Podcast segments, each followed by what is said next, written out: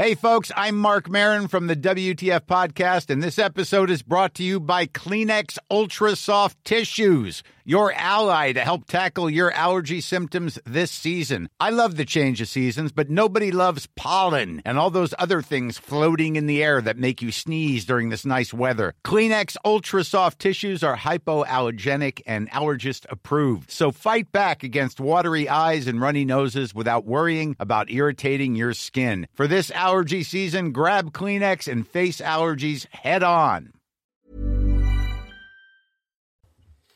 Bonjour, bienvenue à vous. Bon réveil dans la matinale week-end. On est ensemble jusqu'à 10h avec toute l'actualité, des débats, des interviews et des analyses, bien sûr, au menu. Autour de la table, Arnaud Benedetti. Bonjour Arnaud. Bonjour. Rédacteur en chef de la revue politique et parlementaire. Avec nous également Marc Baudrier. Bonjour Marc. Bonjour Isabelle. Directeur adjoint de la rédaction de Boulevard Voltaire. Et Harold Iman, bien sûr, comme tous les week-ends. Bonjour Harold. Bonjour. Spécialiste des relations et des questions internationales. Mais d'abord, on fait un point sur la météo. C'est important parce que certains d'entre vous euh, s'apprêtent peut-être déjà à partir en vacances. Météo de ce samedi 2 juillet.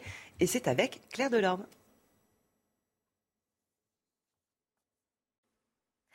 Bonjour à tous, un très beau week-end sous les meilleurs auspices, en tout cas pour les départs en vacances, avec le soleil qui va régner en maître et ce tout au long de la journée. Alors quand même à cela quelques bémols, euh, surtout quelques entrées maritimes qui vont se passer donc de la matinée vers la Bretagne en direction des Hauts-de-France, avec quelques pluies, mais de la pluie très fine, vers la pointe du Finistère, un petit peu de vent en direction de la basse vallée du Rhône, sinon partout ailleurs déjà un très beau soleil. Vous allez voir que dans l'après-midi, les éclaircies vont se confirmer sur les trois quarts du pays, à l'exception là encore des pays de la Loire, vers les Hauts-de-France, où on pourrait avoir un ciel un petit peu plus variable, avec encore quelques petites averses qui ne sont pas exclues, mais elles sont vraiment très fines. Partout ailleurs, eh bien, c'est toujours un plein soleil. Pour les températures, il fait encore un petit peu frais en matinée. Seulement 7 degrés du côté de Cherbourg, alors qu'il fait déjà 22 degrés près de la Riviera française. On aura sinon 12 degrés, que ce soit à Paris ou encore du côté de Bordeaux, 10 degrés à Strasbourg. Et par contre, dans l'après-midi, eh bien, le mercure repart à nouveau la hausse par rapport au jour précédent. Donc 28 degrés pour la capitale, 29 degrés encore à Strasbourg, 30 degrés du côté de la vallée du Rhône. Et donc la chaleur sera bien présente près de la Grande Bleue avec la maximale de 34 degrés à Marseille, alors qu'il fera quand même toujours un peu frais du côté de la Bretagne avec seulement 19 degrés du côté de Brest et jusqu'à 26 degrés près des côtes de la Manche. L'été s'annonce compliqué pour euh, les voyageurs et vacanciers. La grève se poursuit aujourd'hui à Roissy-Charles de Gaulle. Nous serons sur place, nous rejoindrons dans un instant euh, Solène Boulan. Un vol sur cinq est annulé. Le week-end prochain risque également d'être perturbé. Une grève est prévue à la SNCF. Cette fois, euh, ce sera mercredi. Le point complet dès le début de cette édition. La flambée des prix ne cesse de battre des records. Le taux d'inflation moyen de la zone euro atteint 8,6% sur un an au mois de juin. Tous les secteurs sont impactés. Les perspectives restent très sombres. Le point complet avec vous, Elisa Lukavski. Une inflation qui s'est nettement accélérée avec la guerre en Ukraine. Hier, des frappes russes ont touché un quartier résidentiel de la région d'Odessa. Le bilan est lourd, au moins 21 morts. Faut-il y voir une vengeance de Vladimir Poutine On posera la question. Et puis les Ukrainiens accusent par ailleurs les Russes d'avoir tiré des bombes au phosphore sur l'île aux serpents. Et on commence avec euh, cette pagaille, cette galère qui se poursuit dans les aéroports, notamment à Roissy ce week-end. Un vol sur cinq annulé en raison d'une grève qui se poursuit. Ce n'est pas une surprise. Hein. Ces perturbations sur l'ensemble du trafic aérien avaient été annoncées dès le début du mois de juin. Mais pour les voyageurs, c'est un vrai casse-tête. Euh, Solène Boulan, bonjour. Vous êtes, vous êtes avec Antoine Durand à Roissy-Charles de Gaulle. Comment ça se passe ce matin? Eh bien Isabelle, hein, vous l'avez dit, hein, le trafic aérien risque d'être très perturbé aujourd'hui. Ces annulations vont toucher un vol sur cinq entre 7h et 14h au départ et à l'arrivée de l'aéroport Roissy-Charles de Gaulle où nous nous trouvons euh, actuellement. Les pompiers du groupe euh, ADP réclament une augmentation de leur salaire de 6% alors que la direction ne leur a proposé une augmentation que de 4% au 1er juillet selon la CGT. Alors une semaine euh, des vacances d'été, le trafic aérien, je le disais, risque d'être très perturbé aujourd'hui aujourd'hui. Alors euh, prévoyez de la marge, hein, car les rassemblements des syndicats risquent eh bien, euh, de ralentir les contrôles et les flux euh, de passagers. Le groupe ADP conseille d'arriver 3 heures en avance pour un vol international, 2 heures pour un vol domestique ou européen. Et pour accéder à l'aéroport, eh bien, privilégier les transports en commun du type RER e ou la navette Charles de Gaulle-Val, car le trafic routier risque lui aussi d'être très perturbé. Enfin, si votre vol est annulé, rapprochez-vous de votre compagnie pour connaître les conditions de remboursement de votre vol ou savoir si un nouveau vol eh bien, a été reprogrammé dans la journée. Merci beaucoup euh, Solène Boulan en direct de Roissy à Charles de Gaulle avec Antoine Durand et on vous suivra évidemment euh, tout au long de, la journée pour voir comment évolue euh, cette, grève. Arnaud Benedetti, il y a eu les, les, deux ans de pandémie, il y a eu l'inflation. D'un côté, il y a des, usagers, des voyageurs qui attendaient peut-être depuis longtemps de pouvoir faire ces voyages pour retrouver de la famille alors qu'on peut à nouveau voyager librement. Puis de l'autre côté, il y a ces personnels des aéroports, pour certains qui ont été licenciés, pour d'autres qui se retrouvent avec un manque criant de personnel. Bref, on se retrouve dans une situation assez confuse. Ça risque de durer euh, tout l'été. Comment en tout cas, c'est une figure classique des mouvements sociaux dans les transports euh, au moment des vacances, notamment des vacances d'été. Ce n'est pas la première fois qu'on a des mobilisations de ce type. Après, c'est souvent à ces moments-là d'ailleurs. Bah, c'est souvent à ces moments-là, évidemment. Alors après, la question est de savoir s'il y aura d'autres mouvements. Euh, mm. J'entends dire qu'éventuellement la SNCF aussi. Alors SNCF, c'est prévu mercredi. Oui, pourrait en, hein, en, milieu de, en milieu de semaine. Donc on voit bien qu'il y a une tension. Alors une tension qui est liée à, plusieurs éléments. Le premier élément, en effet, on voit bien que ce sont des revendications, des revendications salariales, dont certaines d'ailleurs sont très anciennes, et puis d'autres qui sont liées quand même profondément à la conjoncture inflationniste dans laquelle aujourd'hui se retrouve euh, l'économie française. Euh, non, mais, mais, tout le sujet, finalement, est-ce que ce sont des signes avant-coureurs, finalement, euh, de ce que l'on va connaître dans les semaines, voire dans les mois qui viennent? On sait très bien qu'aujourd'hui, encore une fois, il y a un contexte économique qui est très compliqué, qu'on euh, rentre progressivement, quand on regarde finalement un certain nombre d'anticipations, euh, dans un climat qui risque d'être profondément euh, récessionniste. Euh, on, a cette question euh, de l'inflation et on sait qu'il y a la volonté dans un certain nombre de, catégories sociales de, de, rattraper ce qui a été perdu depuis de nombreuses années sur le plan mm. économique et sur le plan social. Donc ça va être très compliqué à la fois pour, j'allais dire, les, les, directeurs de ces entreprises, mais aussi pour le pouvoir politique. C'est qu'aujourd'hui on rentre dans une espèce de, j'allais dire, de, de, séquence qui euh, est, est, lourde socialement et lourde économiquement. Et, tout le problème, encore une fois, c'est de savoir si on va aller vers une convergence, vous savez, cette mm. fameuse convergence des luttes, dont on parle de coagulation. Je crois que c'était sous François Hollande qu'on parlait de la coagulation.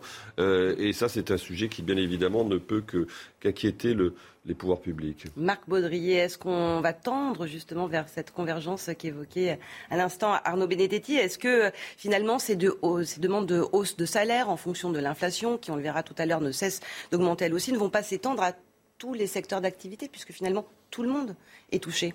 Oui, bien sûr, bah, c'est un risque majeur, hein, et on voit bien que le gouvernement le perçoit, puisqu'il tente de saupoudrer un petit peu partout avec des mm. mesures euh, très ponctuelles sur les bas salaires, sur... Euh, sur les 100 euh, euros, par exemple, d'aide alimentaire pour les plus Sur l'énergie, mm. sur... bon, est-ce que tout ça, qui est extrêmement conjoncturel, extrêmement limité dans le temps, et aussi limité sur le, en termes de population touchée hein, par ces mm. aides, est-ce que ça va suffire? Bon, c'est difficile de, répondre par l'affirmative. Euh, donc c'est vrai qu'il y a un vrai risque de contagion de ces mouvements sociaux. Euh, alors là, on, a le, secteur des transports qui, c'est le moment, c'est le moment où ils ont le plus de poids dans la négociation au moment des départs en vacances. Le rapport de force. Est, voilà, donc c'est un classique. Les grèves au moment des départs en vacances, c'est un peu dur pour les Français qui ont passé une année éprouvante et qui vont continuer au moment de, où ils pensaient euh, pouvoir lâcher un peu prise. Mais euh, mais euh, il y a eu une espèce de glaciation aussi pendant ces deux années de Covid qui a notamment dans les aéroports et les transports, qui a un petit peu étouffé euh, tout cela, euh, toutes ces revendications. Et là, euh, bon, la machine se remet en marche et donc tout repart et avec elle les, les revendications de ces salariés. J'en ai tout à l'heure qu'il y en avait qui n'avaient pas été augmentés depuis 10 ans, si c'est le cas. évidemment, c'est un peu compliqué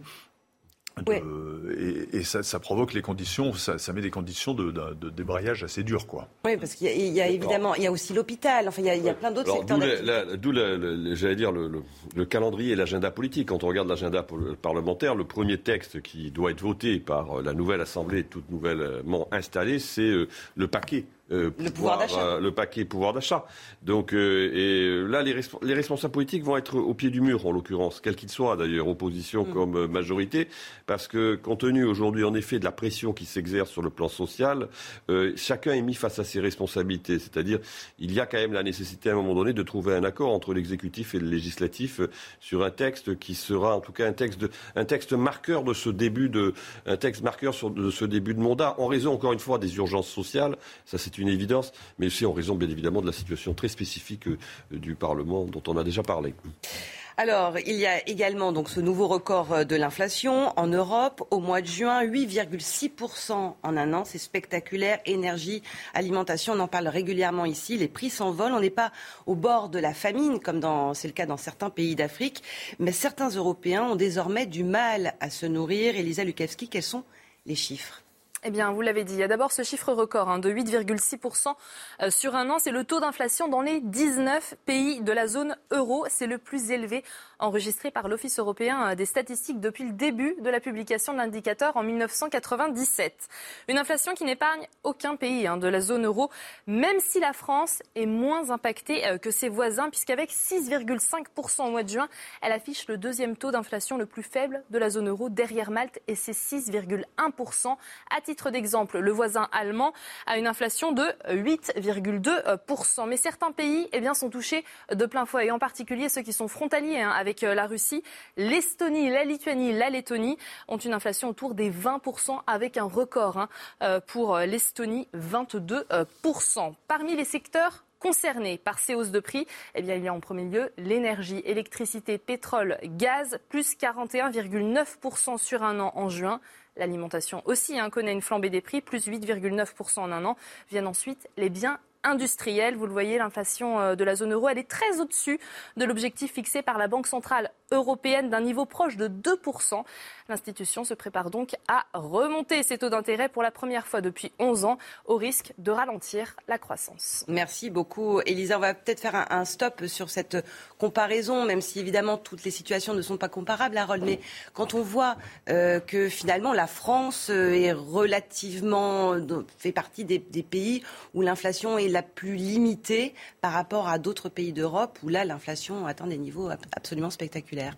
Je dirais que la France a de la chance parce que déjà en 2008-2009, on a échappé au pire de la crise bancaire. Donc on, a quand même une économie qui évite de. C'est rare hein, quand on entend que la France a de la chance, pardonnez-moi Harold, mais. Bah, il suffit d'aller au Portugal ou en Grèce ou quelque part comme ça, ou bien maintenant aller dans les pays baltes et regarde avec une certaine envie le, calme relatif oui. en France. Donc n'oublions pas où on est et comment vont les gens euh, autour.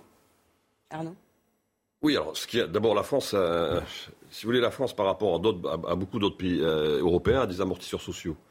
Donc ça, c'est quand même un, élément extrêmement important. Ensuite, elle a de la chance. Je suis pas sûr qu'elle ait de la chance quand on regarde quand même le, niveau de désindustrialisation de l'économie française depuis 30 ans et quand on se compare avec d'autres pays, je pense à l'Allemagne ou à l'Italie, on voit que là, il y a même une différence fondamentale. Non, mais ce qu'il y a, c'est que finalement, le phénomène inflationniste, c'est un phénomène qu'on avait oublié ces dernières années dans l'histoire économique récente et qui revient de manière très forte. Alors, c'est vrai qu'il y a la guerre en Ukraine, mais les tendances inflationnistes, il faut le rappeler, avaient commencé bien avant la guerre en Ukraine. Alors ensuite, il y a deux sujets. Soit c'est de l'inflation structurelle, ou soit c'est de l'inflation conjoncturelle.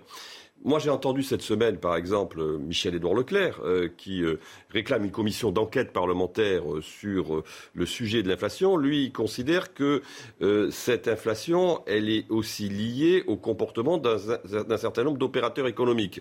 Il pointe du doigt, notamment, il a dit, les armateurs qui, manifestement, feraient des marges considérables aujourd'hui sur le transport des marchandises.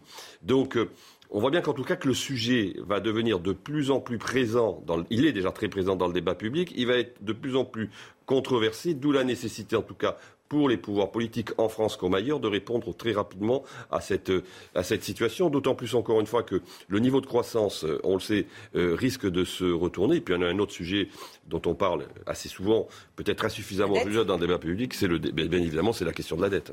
Euh, des ménages qui se serrent la ceinture, Marc Baudrier, ça veut dire que la, spirale infernale ne fait que commencer, puisque euh, quand on dépense moins, eh bien, on produit moins, etc. etc.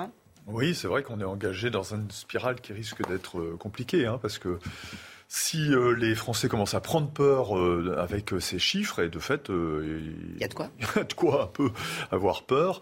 et eh bien là, c'est toute, toute la mécanique qui se met en branle. Donc euh, baisse de, consommation, euh, thésaurisation de la part des ménages, euh, finalement, et donc toute la machine de, vente en France se, grippe, quoi.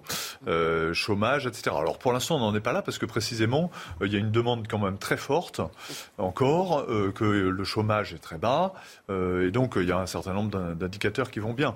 Mais c'est vrai qu'il y a de quoi avoir un petit peu un peu peur. Le, fond de la chose, c'est quand même les prix de l'énergie, parce que euh, le reste, ça, peut se juguler euh, quand même, mais l'énergie, avec la guerre en Ukraine, a pris quand même un coup terrible. Ça pèse très lourd dans les ménages, beaucoup plus que le coût des transports, hein, qui, euh, qui, est marginal sur le coût des produits.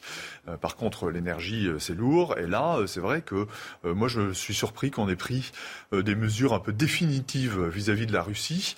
tout cela pour punir Poutine, qui lui n'est pas éternel. Poutine bon, il y aura une fin de Poutine en Russie. Et que euh, visiblement, pour l'instant, en tout cas sur le front diplomatique, que les gisements de pétrole et de gaz, en tout cas. Exactement. Et en tout cas, pour lui, ces sanctions ne l'affectent pas. Euh, Absolument pas. Donc euh, tout cela retombe sur le dos des, Français et des Européens. et de fait, la France donc amortit un petit peu la chose par rapport à l'Europe. enfin, 6%, ça reste quand même très mm. important. Mais cet amortissement, elle le paye très cher. Elle le paye en dette et elle le paye en, oui, essentiellement en endettement du, pays. Quoi, hein. Donc attention à cette spirale. Euh, Harold, sur le front de l'énergie, est-ce que ça pourrait encore empirer si Vladimir Poutine euh, décidait de, couper complètement euh, le gaz vers l'Europe? Oui, est-ce que c'est envisageable mais, pas tellement pour les pays à l'ouest, surtout pour les pays qui sont le plus frontaliers de, la Russie. Euh, ou plutôt de l'Ukraine, parce qu'il faut bien que le gaz il passe par soit la Biélorussie, soit euh, euh, l'Ukraine, comme on peut imaginer sur une carte. Donc oui, pour des pays comme la, Hongrie, la Slovaquie, la Pologne, mais ils ont déjà pris des mesures énormes. Donc bien sûr, ça ne leur fera pas de bien, mais ils de toutes les façons, comme euh, tous, sauf la Hongrie, sont très remontés contre euh, le régime de Poutine, euh, ils, ont préparé la chose et ils savent très bien qu'ils vont se serrer la ceinture et avoir froid cet hiver. Hum. C'est l'ambiance générale qui se dégage d'eux quand on les écoute. Alors on va voir comment les entreprises françaises réagissent et s'adaptent pour tenter du mieux possible d'aider leurs salariés dans ce contexte d'inflation. Mais d'abord, on va faire le point sur les principaux titres de l'actualité avec vous, Elisa. André Santini visé par euh, deux plaintes pour agression sexuelle. Le maire historique d'ici les Moulineaux, âgé de 81 ans, est visé euh, par deux plaintes de deux employés de la mairie pour agression sexuelle et harcèlement sexuel et moral. Selon nos confrères du Monde, les plaignants seraient son ancien chef de cabinet et, un ancien huissier. Les faits de 2021 et 2022. Euh, 20 ans de réclusion criminelle pour Dino Scala, celui qui était surnommé le violeur hein, de la Sambre, a été reconnu coupable euh, par les assises du Nord de 54 des 56 faits pour lesquels il était jugé, dont 16 viols commis entre 1988 et 2018. L'homme de 61 ans écope de la peine maximale encourue, 20 ans de réclusion criminelle avec une période de sûreté des deux tiers. Et puis du tennis, c'est la qualification huitième de finale à Wimbledon de Caroline Garcia. La Française a battu en deux manches 7-6, 7-6 la Chinoise Shuai Zheng hier. Elle retrouvera les huitièmes de finale comme en 2017 et sera opposée à la Tchèque Marie Bouskova. Merci Elisa. Alors qu'on l'a vu, les prix flambent et que l'on attend la loi, euh, vous le disiez tout à l'heure Arnaud, euh, sur le pouvoir d'achat, certains prennent les devants. C'est le cas d'une entreprise de Loire-Atlantique qui a décidé de verser une indemnité mobilité à ses salariés dès que le prix du carburant dépasse 1,60€ le litre, ce qui est évidemment en ce moment tous les jours le cas. Eh bien, cette entreprise prend en charge la différence. Le reportage à la Chapelle-sur-Erdre de Michael Chailloux. Dans cette entreprise de dépannage en électricité, il y a les chanceux, les 300 techniciens qui interviennent sur les chantiers et peuvent utiliser le véhicule de l'entreprise pour rentrer chez eux, le carburant étant payé par l'employeur. Et puis il y a les administratifs comme Chloé qui parcourt 40 km aller-retour chaque jour avec sa voiture personnelle pour venir travailler. 2,04 euros le litre. On va faire un plein combien? Là on va être aux alentours des 80 euros. Début mars, sur le parcours domicile-travail, l'entreprise a décidé de prendre à sa charge le surcoût de carburant au-delà de 1,60€ le litre, en se basant sur une consommation de 6 litres au 100. Coup de pouce au pouvoir d'achat des salariés, mais pas que. Ça nous sert quand même de, de, de garder nos collaborateurs euh, et de leur rendre la vie un peu plus facile et de, les, aider à être aussi en plus en présentiel dans l'entreprise et éviter le télétravail qui pour nous n'est pas toujours un, gage de, productivité. Sur 50 collaborateurs, on arrive à peu près à 1500 euros par mois depuis mars, la facture s'est envolée car les prix du carburant ont flambé. Chloé va donc voir son indemnité mobilité augmenter, mais cela reste insuffisant à ses yeux. Une aide de moins de 15 euros, euh, ça me paye pas, ça n'aide pas à payer euh, mon plein de, qui fait trois fois 80 euros euh, par mois. L'entreprise s'est engagée à verser cette indemnité mobilité tant que le prix du carburant ne sera pas repassé en dessous d'un euro soixante le litre.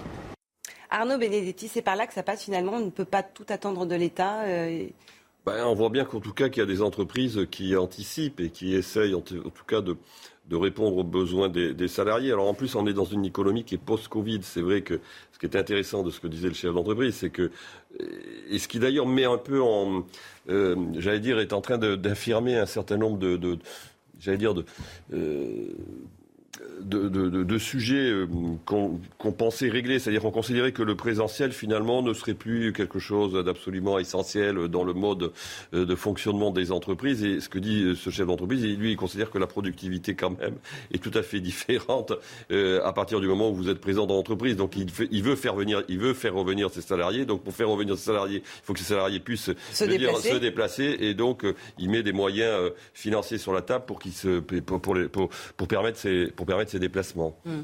On a le sentiment que euh, c'est une adaptation euh, globale en permanence surtout et sur une, une série de crises qui n'en finit pas finalement, Marc Baudrier. Oui, c'est exactement ça. Euh, on a l'impression que tout le monde est convoqué pour passer un peu la serpillière. Donc l'État de son côté avec des aides et puis les entreprises. Mais les entreprises il y en a qui se portent très bien et pour lesquels ça sera symbolique. Mhm. Euh, il y en a d'autres pour lesquels ça peut être compliqué. Quand vous avez de très nombreux salariés euh, et des marges très étroites, euh, bah, vous ne pouvez pas faire ça très facilement. Donc, bon, c'est vrai qu'on arrive dans, dans, des impasses. Il faut absolument que l'État et l'Europe et la France arrivent à régler cette affaire d'inflation des coûts de l'énergie, parce qu'on ne va pas vivre euh, comme ça, ou alors ça va demander des adaptations extrêmement euh, importantes et pas du tout aussi faciles que certains le disent, je pense notamment aux, écologistes. Hum. Oui, n'oublions jamais que la France a connu un mouvement social d'une rare ampleur il y a maintenant trois ans, au moment des Gilets jaunes, et c'était lié déjà à la question euh, du coût euh, du, de l'essence, enfin lié au coût de l'essence, lié notamment à la hausse de la taxe carbone. Donc c'est une question qui est extrêmement sensible et dont on voit très bien qu'elle est explosive sur le plan politique et sur le plan social, parce que ce qui se passe aujourd'hui, euh, c'est le révélateur, si vous voulez, de, de, de, de frustration économique et sociale euh, qui euh, peuvent à tout moment euh, se réveiller et bien évidemment poser un vrai problème pour, pour un pouvoir politique, quel qu'il soit d'ailleurs au demeurant. Au chapitre justice, Jean-Marc Reiser s'exprimait pour la première fois hier lors de son procès pour le meurtre de Sophie Le Tan. L'accusé maintient depuis le début que la mort est accidentelle et qu'il n'y a pas eu préméditation. Hier, il a donc été très longuement interrogé sur les faits, les précisions de notre envoyé spécial à Strasbourg, Noémie Schultz. Un incident, une grosse bêtise, un malheureux hasard. C'est par ces mots que Jean-Marc Reiser qualifie la mort de Sophie Le Tan. Hier, il n'a pas bougé dans sa version des faits. Non, il n'a pas tendu de piège à la jeune femme. C'est par hasard qu'il la croise ce matin-là. Les coups surviennent alors qu'il tente de lui faire la bise. La mort après une chute accidentelle de Sophie Le Tan sur les toilettes. Dans son box, tassé, les yeux baissés, Jean-Marc Reiser décrit la suite horrible, ce corps qu'il doit démembrer pour le faire rentrer dans une valise. Et pour la première fois du procès, il est secoué de gros sanglots, des larmes de crocodile pour les proches de Sophie Le Tan, un vrai signe d'humanité pour l'avocat Jean-Marc Reiser. Il y a eu beaucoup d'émotions de son côté. Première fois euh, que je le vois pleurer autant. Alors ça fait pas de lui euh, un innocent parce qu'il l'est pas, mais ça montre le visage dont je vous ai parlé depuis pas mal de semaines, le vrai visage de Jean-Marc Reiser. Et je ne pense pas qu'on peut feindre ou qu'on peut jouer la comédie sur ce genre de choses. Donc là, c'était un instant particulier, un instant euh, d'humanité et, ça va, euh, voilà, ça va nous servir aussi pour la suite, pour montrer qu'il n'est pas le monstre euh, qu'on décrit et qu'on a décrit durant plusieurs années. Lundi, le procès reprendra avec l'audition d'un psychiatre qui viendra éclairer euh, la cour sur le profil psy de Jean-Marc Reiser, les risques de récidive, sa dangerosité. Puis, ce sera l'heure des plaidoiries et des réquisitions de l'avocat général. Le verdict est attendu mardi.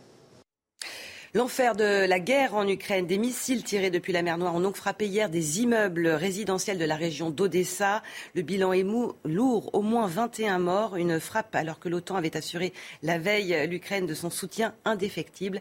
Volodymyr Zelensky dénonce un nouvel acte de terreur. Mathilde Ibanez et Augustin Donadieu. Au milieu du chaos, ces pompiers tentent désespérément de trouver des survivants.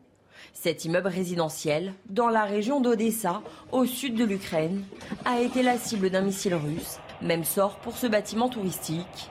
Le bilan est lourd, 21 morts et 39 blessés, dont des enfants. Les habitants aux alentours se sont précipités pour aider les secouristes. Nous avons entendu des explosions, nous vivons à proximité.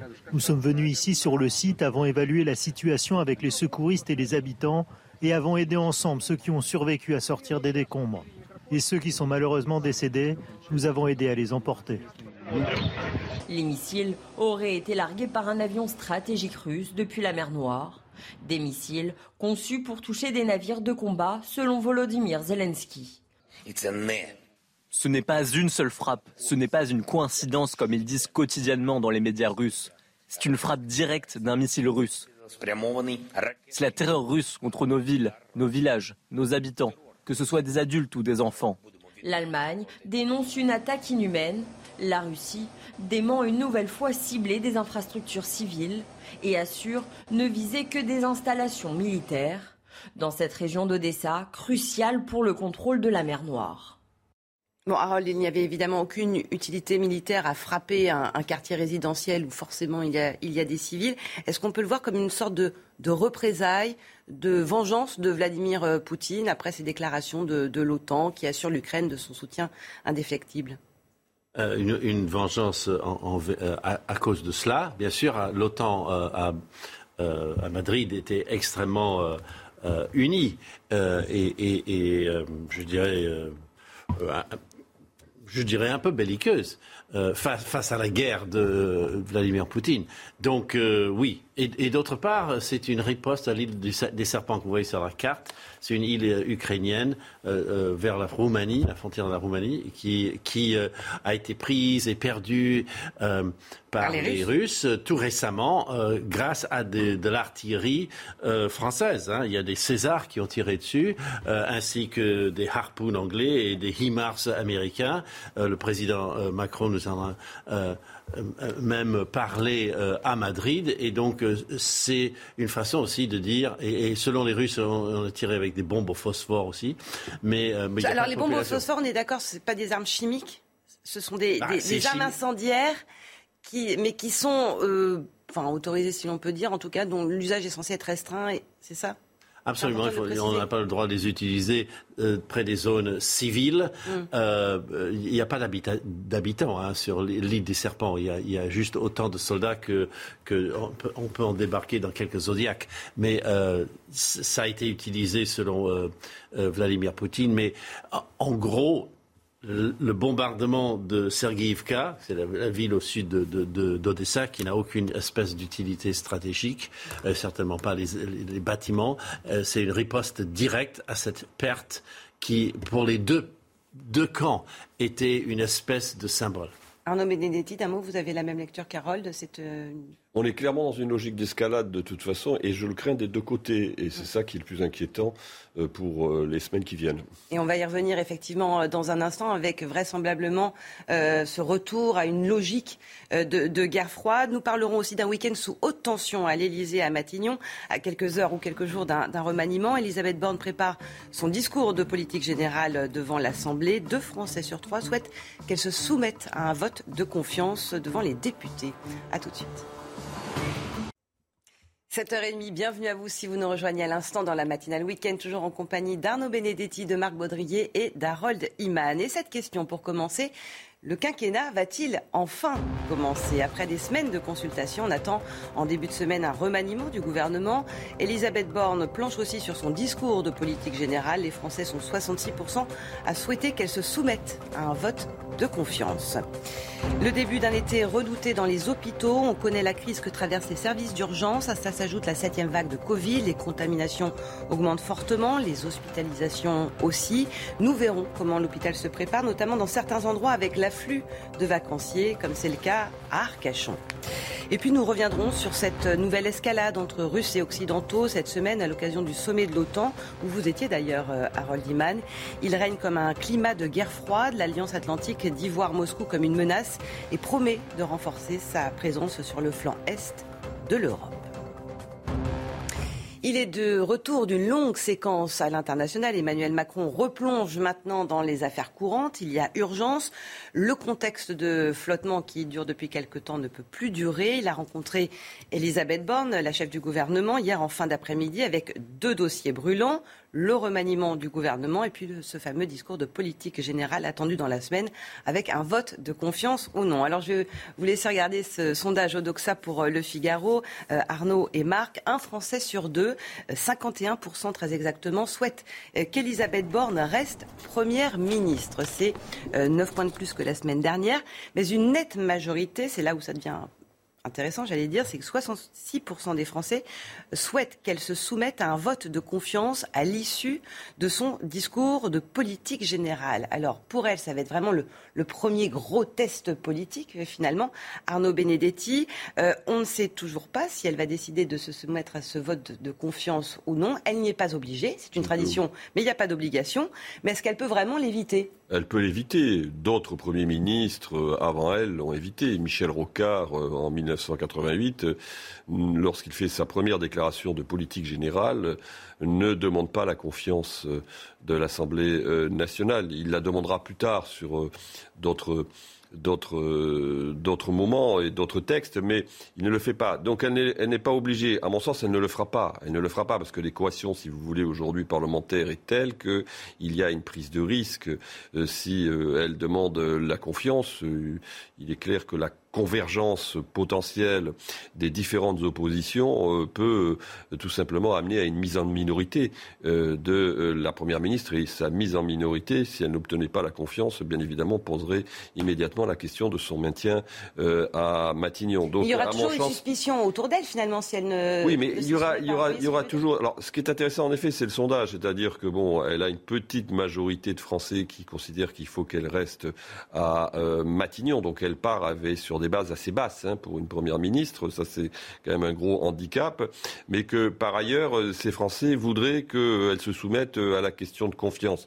Mais encore une fois, je pense qu'au regard, encore une fois, du rapport de force, qui est le rapport de force au Parlement, je ne vois pas à ce stade comment elle peut euh, se soumettre à ce vote, à ce vote de confiance sans prendre un risque qui est un risque non négligeable, même si force est de constater que personne n'a intérêt dans l'état actuel des choses, tant dans les oppositions, bien évidemment, a fortiori dans la majorité, à ce que le système se grippe euh, d'emblée au regard de cette situation, encore une fois, sociale et économique que le pays connaît. Et surtout que les Français ne souhaitent vraisemblablement pas, si vous voulez, donner tous les pouvoirs, ça ils l'ont dit au président de la République par leur vote du 19 juin, mais ne souhaitent pas non plus que le système se grippe euh, et se sclérose euh, aussi, aussi rapidement. Marc Baudrier, elle doit s'y soumettre ou pas, euh, selon vous? Écoutez, elle devrait, elle devrait s'y soumettre, mais euh, évidemment, c'est quand même. C'est risqué, comme le dit. Ah, c'est plus que risqué. C'est euh, et d'ailleurs, le risque ne pèse pas tellement sur elle, hein, parce qu'elle, bon, elle, Monsieur le président de la République, elle, part, mais elle pèse beaucoup mm. sur Emmanuel Macron. Le risque, c'est qu'est-ce qu'on fait après? Qu'est-ce qui se passe après une fois que que Elisabeth Borne a démissionné? On met qui? Quel profil? Qui fera mieux? Que c'est cette France partagée, coupée en deux, avec 50-50. Euh, ben, j'ai pas la solution. Je suis pas sûr que le président de la République l'ait non plus. Et euh, bon, et tout cela peut varier quand même beaucoup. On l'a vu, elle a pris 9 points, je crois, vous avez dit euh, tout, récemment. Euh, donc euh, bon, c'est pas exclu qu'elle en prenne encore quelques-uns si jamais elle conduit bien la politique. C'est le signe d'une demande de stabilité peut-être de la part des Français aussi. Ça peut aussi s'effondrer. Et alors les Français, bah, pas tellement, puisque si les Français proposent qu'elle se soumettre au vote de confiance, c'est c'est pas c'est pas un chemin. On n'irait pas vers le chemin de la stabilité avec ce vote de confiance. Donc c'est le paradoxe. Est-ce qu'ils ont vraiment envie de partir dans des dans des mois et des mois de, de parlementarisme à l'Assemblée nationale sans issue pour le gouvernement? Je suis pas sûr. donc non, je pense qu'il faut que l'Assemblée nationale joue son rôle avec beaucoup de responsabilités. D'ailleurs, la plupart des partis le font. Hein. Le, Front National en fait même, le Rassemblement National en fait même un argument de, de, principe, de notabilisation, de dire qu'ils agiront avec responsabilité. Euh, et puis, euh, je pense qu'elle reste surtout un joker dans la main d'Emmanuel Macron qui va euh, tenter de la prolonger. Il y a intérêt le plus possible jusqu'au moment où ce sera plus possible. Et là, la question se posera. now. Alors avant cela, il y a aussi euh, le, remaniement. exactement. Et là, il y, a, beaucoup de choses à dire quand même. Il y a, des postes bah, le remaniement, si vous voulez, des ministres éliminés pendant les. Oui, mais alors le remaniement, si vous voulez, ça conditionne aussi ce que va dire euh, Madame Borne lors de sa déclaration de politique générale. Alors on sait qu'il y a déjà au moins quatre postes de ministres où les, les, les, titulaires des portefeuilles doivent, doivent bouger. Il y a les trois, il y a les trois, les trois, les trois ministres qui ont été battus. Vous venez de rappeler leur nom hum. lors des élections législatives, plus euh, Madame Borne-Pivet qui a quitté le ministère des Dom-Tom pour euh, devenir présidente de l'Assemblée nationale. Puis il y a d'autres, on sait très bien qu'il y a d'autres, d'autres ministres dont le cas est en suspens. Je pense notamment à M. Abad. Et là, il y a un vrai sujet parce que euh, ce que l'on sait, c'est que apparemment Mme Borne et le président de la République ne sont pas tout à fait également, ne, sont, ne seraient pas tout à fait sur la même longueur d'onde. Alors je rappelle qu'il est euh, aux solidarités et que le parquet de Paris a ouvert une enquête cette semaine pour tentative de viol après la plainte d'une femme. Voilà pour cette situation. Du côté de Matignon, on serait plutôt enclin à s'en séparer et on serait euh, du côté de l'Élysée. Pour l'instant, on hésiterait la matière. Et M. Abad ferait valoir son score euh, aux législatives où il l'a emporté, c'est vrai, de manière assez claire, euh, dans un contexte qui était quand même difficile pour la, pour la majorité. Bon, euh, bon, enfin, il y a ce cas, il y en a d'autres. Donc, on, va voir ce qui, quelle sera l'impulsion. Et puis, on, on verra l'impulsion qui sera donnée. Est-ce que ce sera un gouvernement qui donnera des, des, signaux plutôt à gauche, plutôt à droite? On a vu aussi, par exemple, M. Bayrou, on parlait tout à l'heure de Mme Borne, M. Mm. Bayrou, depuis quelques semaines, fait entendre sa différence au sein de la majorité. il a, fait, il a fait euh, déjà l'avortement aux États-Unis. Alors, par sur oui, en effet, sur ses doutes quant à l'inscription du droit à l'avortement dans la Constitution, mais également sur ses doutes quant à Mme Borne. Il considère, lui, qu'il faut un Premier ministre politique et que Mme Borne a un profil trop technocratique pour aborder la situation euh, parlementaire particulièrement complexe dans laquelle on rentre. Donc euh, le remaniement sera quand même un, élément qui nous permettra aussi de, de, voir vers quel côté va pencher dans les premières semaines l'action du gouvernement et surtout les signaux qu'entend donner Emmanuel Macron euh, à ses oppositions. Oui, ça va être euh, intéressant à suivre. Remaniement qu'on dit imminent, hein, au, plus tard en début de semaine. Oui, oui, sans doute. Mais euh, je crois que, enfin, on a tout dit là-dessus, mais je crois que les Français se fichent pas mal de cette histoire de remaniement. Honnêtement, euh, euh, il y aura peut-être des signes d'ouverture, on verra vers la droite, peut-être des transfuges. Bon, tout ça, ça reste quand même de la politique aérienne à ses bases. Moi, je pense que le gouvernement, l'État, Emmanuel Macron est immobile depuis des mois. on ne voit absolument pas dans quel sens est-ce qu'il va travailler. donc, la déclaration de politique générale est quand même assez attendue pour savoir qu'est-ce qu'il va nous proposer il n'a pas fait campagne et il n'a pas proposé de grandes perspectives pendant la campagne. Il a attendu extrêmement longtemps pour nommer un, gouvernement qui aujourd'hui euh, euh, pédale sur des, mesures de court terme, etc. Il n'y a absolument aucune perspective. Or, les Français ont des vraies inquiétudes euh, sur le pouvoir d'achat, on l'a dit, mais aussi sur l'immigration, sur l'insécurité, sur des, thèmes lourds. Et c'est ça qu'ils attendent. Et au-delà de la nomination de, quelques têtes, et on attend toujours pour l'instant. Oui, mais c'est vrai que c'est une période de, flottement qui, qui dure et ça fait trop longtemps. Alors, il y a une période de flottement, c'est évident. Il y a une situation internationale qui euh, a profondément quand même bouleversé les, les, cartes, les cartes du jeu et sur laquelle d'ailleurs Emmanuel Macron s'est en partie appuyé pour se faire réélire euh, président de la République. C'est indéniable.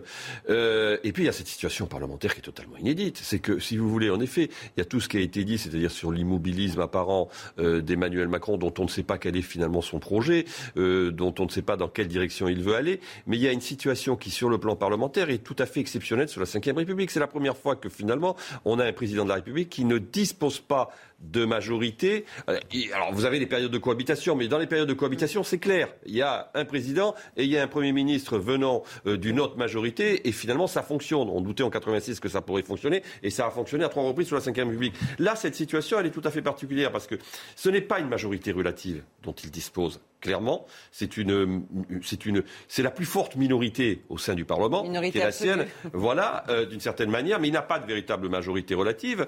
Et il va falloir voir comment ça va fonctionner, c'est-à-dire comment dans un système qui n'est pas un vrai système parlementaire au sens allemand ou italien, euh, ces institutions vont pouvoir fonctionner. Est-ce qu'on va être capable d'avoir des majorités de compromis sur les textes? Est-ce que à tout moment le gouvernement ne va pas être sous la menace finalement d'être mis en minorité euh, par ses oppositions? La vraie difficulté, c'est qu'aujourd'hui aujourd'hui, si vous voulez, Emmanuel Macron, est d'une certaine manière prisonnier et otage du Parlement. À tout moment, encore une fois, une majorité peut se dégager pour mettre en minorité son gouvernement. Et ça, c'est quand même une épée de Damoclès quand vous devez agir au regard des dossiers considérables que le pays euh, doit euh, affronter. C'est une épée de Damoclès qui est quand même très difficile à avoir au-dessus de sa tête si l'on veut avancer. Une autre épée de Damoclès au-dessus de nos têtes euh, à l'approche de l'été, c'est cette septième vague de Covid, ce fort rebond des contaminations en France. Hier, plus de 125 000 cas ont été détectés. Alors pour vous faire un ordre, vous donner un ordre d'idée, la semaine dernière c'était 80 000 et les hospitalisations forcément remontent elles aussi un peu plus de, de 1000 en 24 heures. Dans les hôpitaux, l'inquiétude gagne du terrain. C'est le cas en Gironde. C'est un département où les vacanciers affluent pendant l'été et où on redoute la saturation car euh, les personnels sont moins nombreux en cette période de congé. Tout se prépare donc à un afflux de patients. Illustration Arcachon avec ce reportage d'Antoine Estève et Jérôme Rampenot. L'hôpital d'Arcachon est sous tension. La saison estivale et le triplement de la population dans cette zone touristique menacent des plannings déjà très serrés aux urgences. Les urgences, par essence, euh, s'adaptent toujours. Euh, c'est peut-être notre problème, c'est qu'à force de s'adapter, on ne se rend pas compte que, que, c'est dur et qu'on est en difficulté et qu'au bout d'un moment, on ne pourra plus nous s'adapter. Mais, euh, voilà, pour l'instant, de toute façon, on répond à la demande, mais c'est vrai que ce ça se fait dans la douleur. La grande interrogation, c'est cette vague de Covid-19 qui arrive. On ne connaît pas encore ses conséquences sur les arrêts de travail des personnels et sur l'afflux de malades. L'autre problème des urgences, c'est la gestion du stress, celui des soignants, mais aussi celui des personnes qui attendent parfois plusieurs heures. Ici, on mise sur les caméras de surveillance pour leur effet dissuasif. Les gens sont en vacances, donc euh, euh, ben on, va s'ils viennent aux urgences, ça va leur perturber leurs vacances. Donc ils n'arrivent pas dans le même état d'esprit et effectivement, il y a plus de tension. Les gens savent qu'ils sont filmés, euh, du coup particulièrement aux urgences, donc ça peut avoir un effet dissuasif. Bien sûr, de temps en temps, il se peut qu'il y ait peut-être trop de monde, un, afflux euh, de, demandes. Il faut arrêter d'accuser, il faut essayer de comprendre, il faut surtout être, se respecter les uns les autres. Pour absorber la surcharge de travail estivale, l'hôpital compte sur le renfort de deux médecins de ville chaque jour. Ils aideront les urgentistes pour soigner toutes les pathologies sans gravité en juillet et en août. C'est assez révélateur, hein, ce, reportage à Arcachon. Ça illustre toutes les tensions euh, qui euh, traversent l'hôpital depuis un moment et ça s'accélère à chaque fois qu'il y a une nouvelle vague de Covid, ce qui est le cas en ce moment. Et puis par ailleurs, on connaît depuis euh, cette semaine les conclusions de cette enquête flash qui avait été demandée par Emmanuel Macron sur l'hôpital. Le président voulait un bilan des difficultés dans les services d'urgence. 41 mesures ont été proposées pour désengorger les hôpitaux. Elisabeth Borne a décidé de toutes les retenir. C'est ce qu'elle a annoncé hier lors d'une visite à l'hôpital de Pontoise en région parisienne. On l'écoute. Il y a beaucoup d'hôpitaux dans lesquels il peut y avoir un manque de personnel. Et c'est aussi lié au fait qu'il peut y avoir des conditions de travail difficiles, euh, notamment pour ceux qui sont amenés à faire des gardes de nuit, à travailler la nuit. On veut encourager et reconnaître ces, conditions euh, difficiles euh, du travail de nuit. Donc pour ça, on va expérimenter pendant trois mois également un complément de rémunération, c'est-à-dire un doublement des majorations pour les personnels soignants et une augmentation de 50% euh, de la rémunération pour garde pour les personnels médicaux.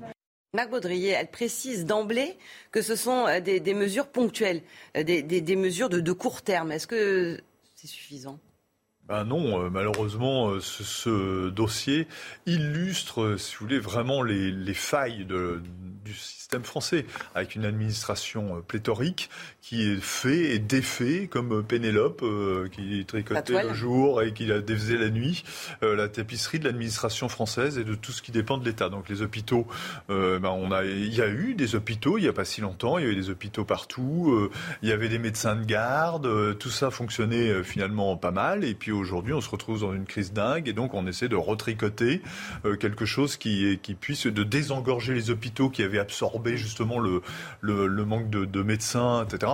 On n'en sort plus et il manque vraiment euh, dans ce pays des perspectives à long terme, euh, à 10 ans, 20 ans, 30 ans, euh, pour notamment pour ces dossiers-là qui ne se gèrent pas justement. Alors là, bon, au coup par coup. Au coup par coup. Alors là, on arrose un peu quand ça brûle, mais mais où sont les caps justement? C'est ce qu'on attend de la déclaration de politique générale de Macron, par exemple, de, d'Elisabeth Borne avec le président Macron derrière.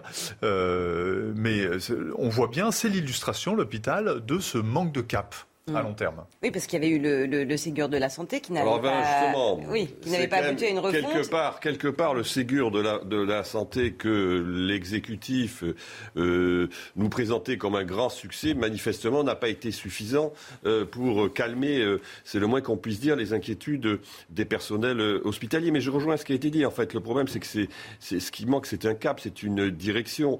En 1958, quand le général de Gaulle revient au pouvoir, il décide de refonder le système hospitalier français. Et il va créer ce qu'on appelait les CHU, les centres hospitaliers universitaires, et, le corps des PUPH. Donc euh, aujourd'hui, il n'y a plus de véritable vision. Et c'est pas pas seulement vrai d'ailleurs sur l'hôpital. C'est des tas de sujets hein, sur l'éducation nationale euh, ou euh, sur d'autres domaines qui sont des domaines absolument essentiels. il n'y a plus ce cap, il n'y a plus cette vision, tout simplement parce que on a mis en place des systèmes de gestion, notamment dans les hôpitaux, qui sont des systèmes de gestion qui sont très proches de ce qui se passe dans l'entreprise, dans le monde de l'entreprise. Mais l'hôpital, le problème de la santé, c'est c'est quelque chose de différent comme l'éducation nationale. C'est comme l'éducation nationale. On est, dans des, on est dans des domaines, on est, on est dans des domaines où les logiques entrepreneuriales, certes, elles peuvent inspirer. Je ne dis pas qu'elles sont totalement inutiles. Elles peuvent inspirer à un moment donné le mode de fonctionnement de, de grosses structures, mais elles ne sont certainement pas, euh, disons, adaptées à répondre à des problèmes de ce type. Il est 8h moins le quart. Les principaux titres de ce 2 juillet avec vous, Elisa Lukaski. Premier départ en vacances euh, ce week-end. Et attention, hein, si vous euh, prenez l'avion, des dizaines de vols vont être annulés aujourd'hui à Roissy-Charles de Gaulle. Seront concernés un vol sur cinq entre 7h et 14h au départ ou à l'arrivée de l'aéroport parisien. À l'origine du mouvement euh, du personnel des aéroports, les salaires et leurs conditions de travail. Près de 350 personnes ont été évacuées euh, de la cité balnéaire de Castel Platia d'Aro en Catalogne à cause d'un incendie gigantesque, qui s'est déclaré euh, peu avant 13 heures hier. Il aurait déjà touché plus de 70 hectares de forêt. Il menace des habitations mais également un complexe de golf. Et puis les premiers couples du même sexe se sont dit oui hier en Suisse. Le pays a officiellement adopté le mariage pour tous par référendum il y a moins d'un an, en septembre. La Suisse était l'un des derniers pays en Europe occidentale à franchir le pas. Les Pays-Bas ont été les premiers à l'avoir fait en 2001. Merci Elisa. Marc, vous vouliez ajouter quelque chose sur la situation de, l'hôpital, mais comme le disait Arnaud Benedetti, euh, euh, c'est aussi le cas pour l'école, ce manque de cap. Oui, absolument. C'est le cas pour beaucoup de, de, domaines qui dépendent de l'État. Non, mais Arnaud Benedetti dit que c'est la gestion de l'entreprise appliquée mm. à l'hôpital qui pose problème. Mais je ne crois pas. Une entreprise qui n'a pas de cap à long terme euh, bascule à un moment dans, la faillite. Quand on gère de, cette manière-là une entreprise, euh, on, va dans le mur. Donc euh, il y a, je ne dis pas qu'il faut calquer la logique de l'entreprise à l'hôpital, puisque c'est pas une entreprise d'abord, et qu'ensuite il y il y, a des, spécificités. Mais elle a besoin, comme une entreprise, d'un cap à long terme euh, vers lequel on avance, quels que soient les gouvernants. Et il ne faut pas que l'hôpital soit euh, de de gouvernement en gouvernement, de chef d'État en chef d'État, euh, balancé avec des mesures à court terme, parce que c'est ce qu'il y a de pire. Et pour l'instant, on est toujours dans la mesure à court terme, en tout cas, depuis que Macron est au pouvoir, depuis cinq ans, un peu plus. on, on ne voit pas de cap à long terme. Et si peu à peu, on était en train de revenir à une logique de guerre froide, l'OTAN décrit désormais la Russie comme une menace, alors que ça faisait quand même plus de 20 ans euh, que Moscou était considéré comme plutôt un partenaire. La guerre en Ukraine a tout changé. L'OTAN annonce un renforcement de son système de défense à l'est de l'Europe. Écoutez le patron de l'OTAN, Jens Stoltenberg.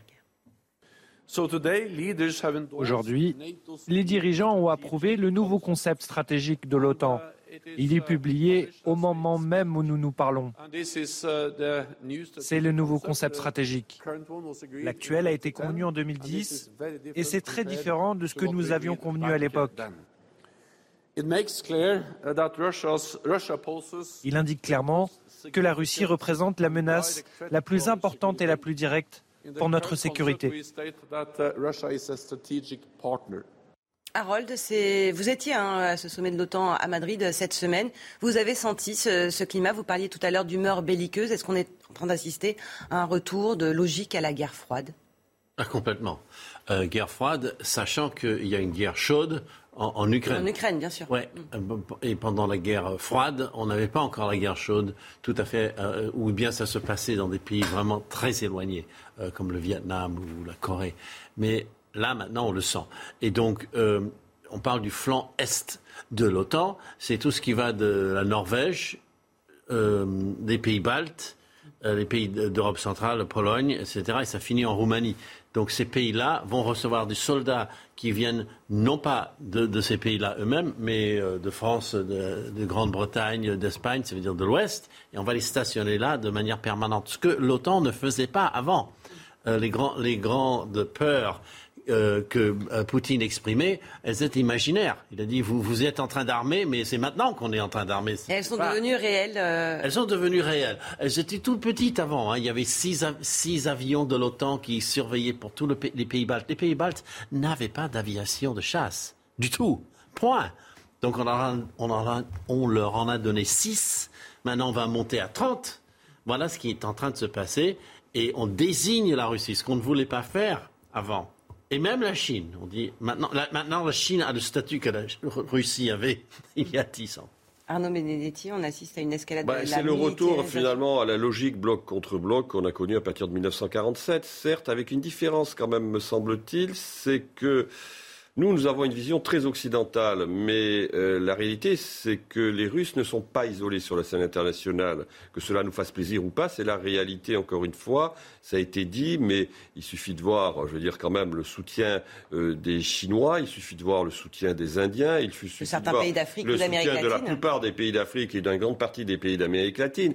Donc, euh, on est dans une situation où, finalement, la Russie est euh, d'une certaine manière considéré par un nombre, euh, notamment par ces pays, comme euh, une espèce de, d'élément de, contestation d'un ordre mondial occidental. Ça, c'est quelque chose dont il faut avoir, qu'il faut avoir en tête. Et là, finalement, ce que fait l'OTAN, l'OTAN, en effet, légitime d'une certaine manière aussi le discours qui est le discours qui légitime l'intervention des, des, Russes. Les Russes considèrent que depuis très longtemps, finalement, euh, ce qui euh, euh, pose problème, c'est l'otanisation d'une partie de l'Europe. Et ils ont, ils ont fait, ils ont ah, fait qui était en, état de mort cérébrale, comme le disait. oui, oui, mais enfin, les, les, Russes considèrent que eux, après la chute du mur de Berlin et après la chute de l'Union soviétique, ils se sont fait, en tout cas, c'est ce qu'ils disent. Je ne sais pas si c'est la réalité, mais ils considèrent qu'ils se sont fait rouler dans la farine par les Occidentaux et que les Occidentaux avaient clairement, et d'ailleurs, il y a un certain nombre d'ailleurs de, responsables occidentaux de l'époque qui le reconnaissent, à commencer par M. Roland Dubas, que les Occidentaux avaient pris un certain nombre d'engagements selon lesquels il n'y aurait pas d'otanisation de l'ensemble de l'Europe. Donc il y a quand même une espèce de malentendu qui aujourd'hui est très inquiétant. Et moi, ce qui m'inquiète en effet, c'est qu'on a le sentiment quand même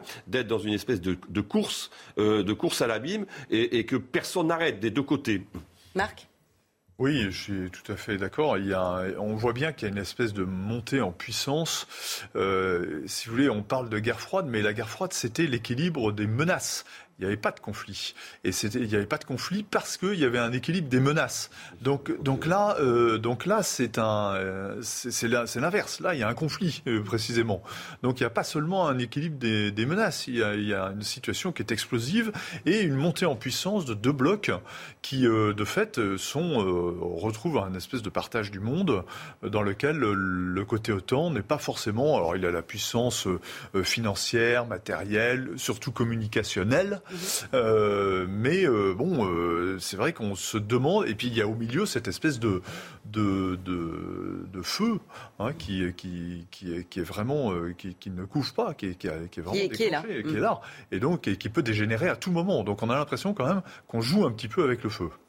Merci beaucoup Arnaud Benedetti, Marc Baudrier d'être venu dans la matinale week-end. Harold, vous restez avec nous, vous également aussi. On revient avec toute l'actualité de ce 2 juillet, les grèves, le remaniement imminent, la tension dans les hôpitaux. Et juste après, ce sera face à Bigot. A tout de suite. Tout sourire, Caroline Garcia poursuit sa route à Wimbledon. La Française s'est qualifiée pour les huitièmes de finale du tournoi en écartant la Chinoise Shuai Zhang. Victoire dans la douleur en 2-7, 7-6, 7-6. Au prochain tour, elle affrontera la Tchèque Marie Bouskova. Hugo Humbert peut avoir des regrets. Le Français qui a remporté le premier set lors du troisième tour de Wimbledon n'a ensuite pas tenu la distance face à David Goffin. Le 112e joueur mondial s'incline en 4-7 et ne verra pas les huitièmes de finale du tour. Bon, J'avais oublié le sport, mais voilà, c'est important Wimbledon. Merci beaucoup encore euh, Arnaud, Harold. Et il y avait une petite dispute autour de Wimbledon, pour tout vous dire, sur le plateau de la matinale week-end. Vous restez avec nous, on se retrouve dans un instant. À tout de suite. Bonjour à tous, un premier week-end de juillet qui s'annonce avec du soleil et du soleil vous allez en avoir sur les trois quarts du pays. À cela quand même quelques bémols, hein. ça va surtout se produire en matinée, donc de la Bretagne vers les Hauts-de-France avec un ciel un petit peu plus variable, à savoir des nuages qui pourraient d'ailleurs être porteurs de pluie, mais je vous rassure, très fine hein, du côté de la pointe bretonne avec en prime quelques brouillards euh, près du Cotentin ou encore vers le pays de Léon. Du vent qui va se mettre en place vers la basse vallée du Rhône, sinon partout ailleurs déjà le soleil qui règne en maître. Dans l'après-midi d'ailleurs, eh bien ça va se confirmer encore sur les trois quarts du pays, mais c'est toujours pour les mêmes encore un petit peu euh, de grisaille persistante encore. Donc euh, cette fois-ci des Pays de la Loire en remontant euh, vers les Hauts-de-France avec encore hein, des nuages assez denses, assez épais. Là encore vers la pointe du Finistère, partout ailleurs. Vous l'aurez compris, c'est éloquent. Le soleil brille tout simplement comme un Apollon. Allez, pour les températures, encore un petit peu frais en matinée, seulement 7 degrés hein, pour la pointe du Cotentin, alors qu'il fait déjà 22 degrés hein, du côté Nice. Sinon, on aura 12 degrés du côté de Paris, tout comme à Bordeaux, 13 à 16 degrés près de la vallée de la Garonne. Et donc dans l'après-midi, eh bien là, mercure part à la hausse par rapport au jour précédent. On conservera quand même une petite fraîcheur avec 19 degrés seulement du côté de Brest, alors que la chaleur vraiment s'installe près de la Grande Bleue, jusqu'à 34 degrés euh, près de Marseille. D'ailleurs, ça se confirme. Je vous emmène à Cannes profiter de ce très beau lever de soleil. Il fait déjà 22 degrés. Et donc, dans l'après-midi, vous l'aurez compris, le thermomètre va dépasser allègrement la barre des 30 degrés.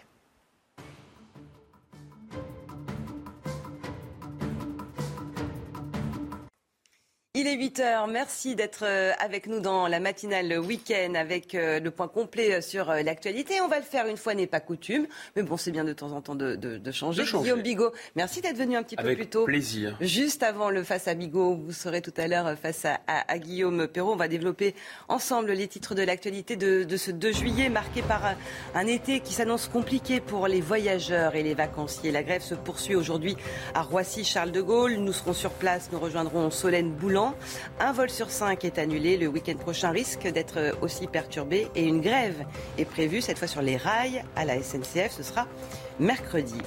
La flambée des prix ne cesse de battre des records. Le taux d'inflation moyen de la zone euro atteint 8,6% sur un an au mois de juin. Tous les secteurs sont impactés. Les perspectives restent très sombres. Le point complet avec vous, Elisa Lukavski. Et une inflation qui s'est nettement accélérée avec la guerre en Ukraine. Hier, des frappes russes ont touché un quartier résidentiel de la région d'Odessa. Le bilan est lourd. Au moins 21 morts. Les Ukrainiens accusent par ailleurs les Russes d'avoir tiré des bombes au phosphore sur l'île au serpent. La galère continue pour les voyageurs euh, dans les aéroports, notamment à Roissy ce week-end. Un vol sur cinq, je vous le disais à l'instant, annulé car la grève se poursuit. On s'y attendait. Hein. Les perturbations sur l'ensemble du trafic aérien avaient été annoncées dès le début du mois de juin. Mais là, on est en plein dedans. Pour les voyageurs, c'est un casse-tête. Solène Boulan, vous êtes à Roissy-Charles de Gaulle. Vous êtes avec euh, Antoine Durand. Vous êtes arrivé tôt ce matin. Comment est-ce que ça se passe? Est-ce qu'il y a déjà du retard? Est-ce qu'il y a du mécontentement euh, de la part des voyageurs? Écoutez Isabelle, euh, oui effectivement on est arrivé euh, très tôt euh, ce matin avec Antoine Durand à l'image hein, des gens qui se trouvent derrière moi, qui sont arrivés parfois plusieurs heures en avance avant leur vol. Il faut dire qu'il y a de longues files d'attente au comptoir d'enregistrement. Souvent les compagnies leur ont demandé eh bien, de prévoir de la marge parce que vous l'avez dit, eh bien, le personnel des aéroports de Paris eh bien, sont en grève aujourd'hui. Pour l'instant les annulations sont encore limitées hein, quand on se réfère au tableau d'affichage à l'intérieur des aéroports l'aéroport. Mais beaucoup de vols sont retardés et comme je le disais, de nombreuses files d'attente sont présentes. Je vous propose justement d'écouter quelques voyageurs qui, qui, font la queue et que nous avons interrogés tout à l'heure avec Antoine Durand. Mais c'était indiqué force de SMS et de mails qu'il fallait arriver trois heures avant à cause des grèves. Trois heures d'avance, mais on est parti à 6 heures du matin. Euh, quelle heure on est parti À 3h30 du matin de la maison. Euh, on savait aussi, oui, on a pris le risque. Hein. Depuis trois jours, on, écoutait un peu les informations, donc euh, on s'attendait. mais pour l'instant, on a de la chance. L'avion est à l'heure les voyageurs, hein, vous l'avez vu, euh, qui ont donc euh, pris euh, leur disposition pour prendre leur avion et donc atteindre leur destination. Si c'est votre cas aussi aujourd'hui, prévoyez de la marge. Trois heures pour des vols internationaux et deux heures à destination des pays européens ou des vols intérieurs. Merci beaucoup Solène en direct de Roissy-Charles de Gaulle avec Antoine Durand. Guillaume, ces images de début de, pagaille, de, de galère, est-ce que c'est des les prémices peut-être euh, d'un été compliqué, voire d'un automne très compliqué sur le front social et concernant cette fois tous les secteurs d'activité. Écoutez, Isabelle, ce ne sont pas des signes avant-coureurs très encourageants pour une rentrée sociale calme, on va dire ça comme ça. Mm. C'est un euphémisme.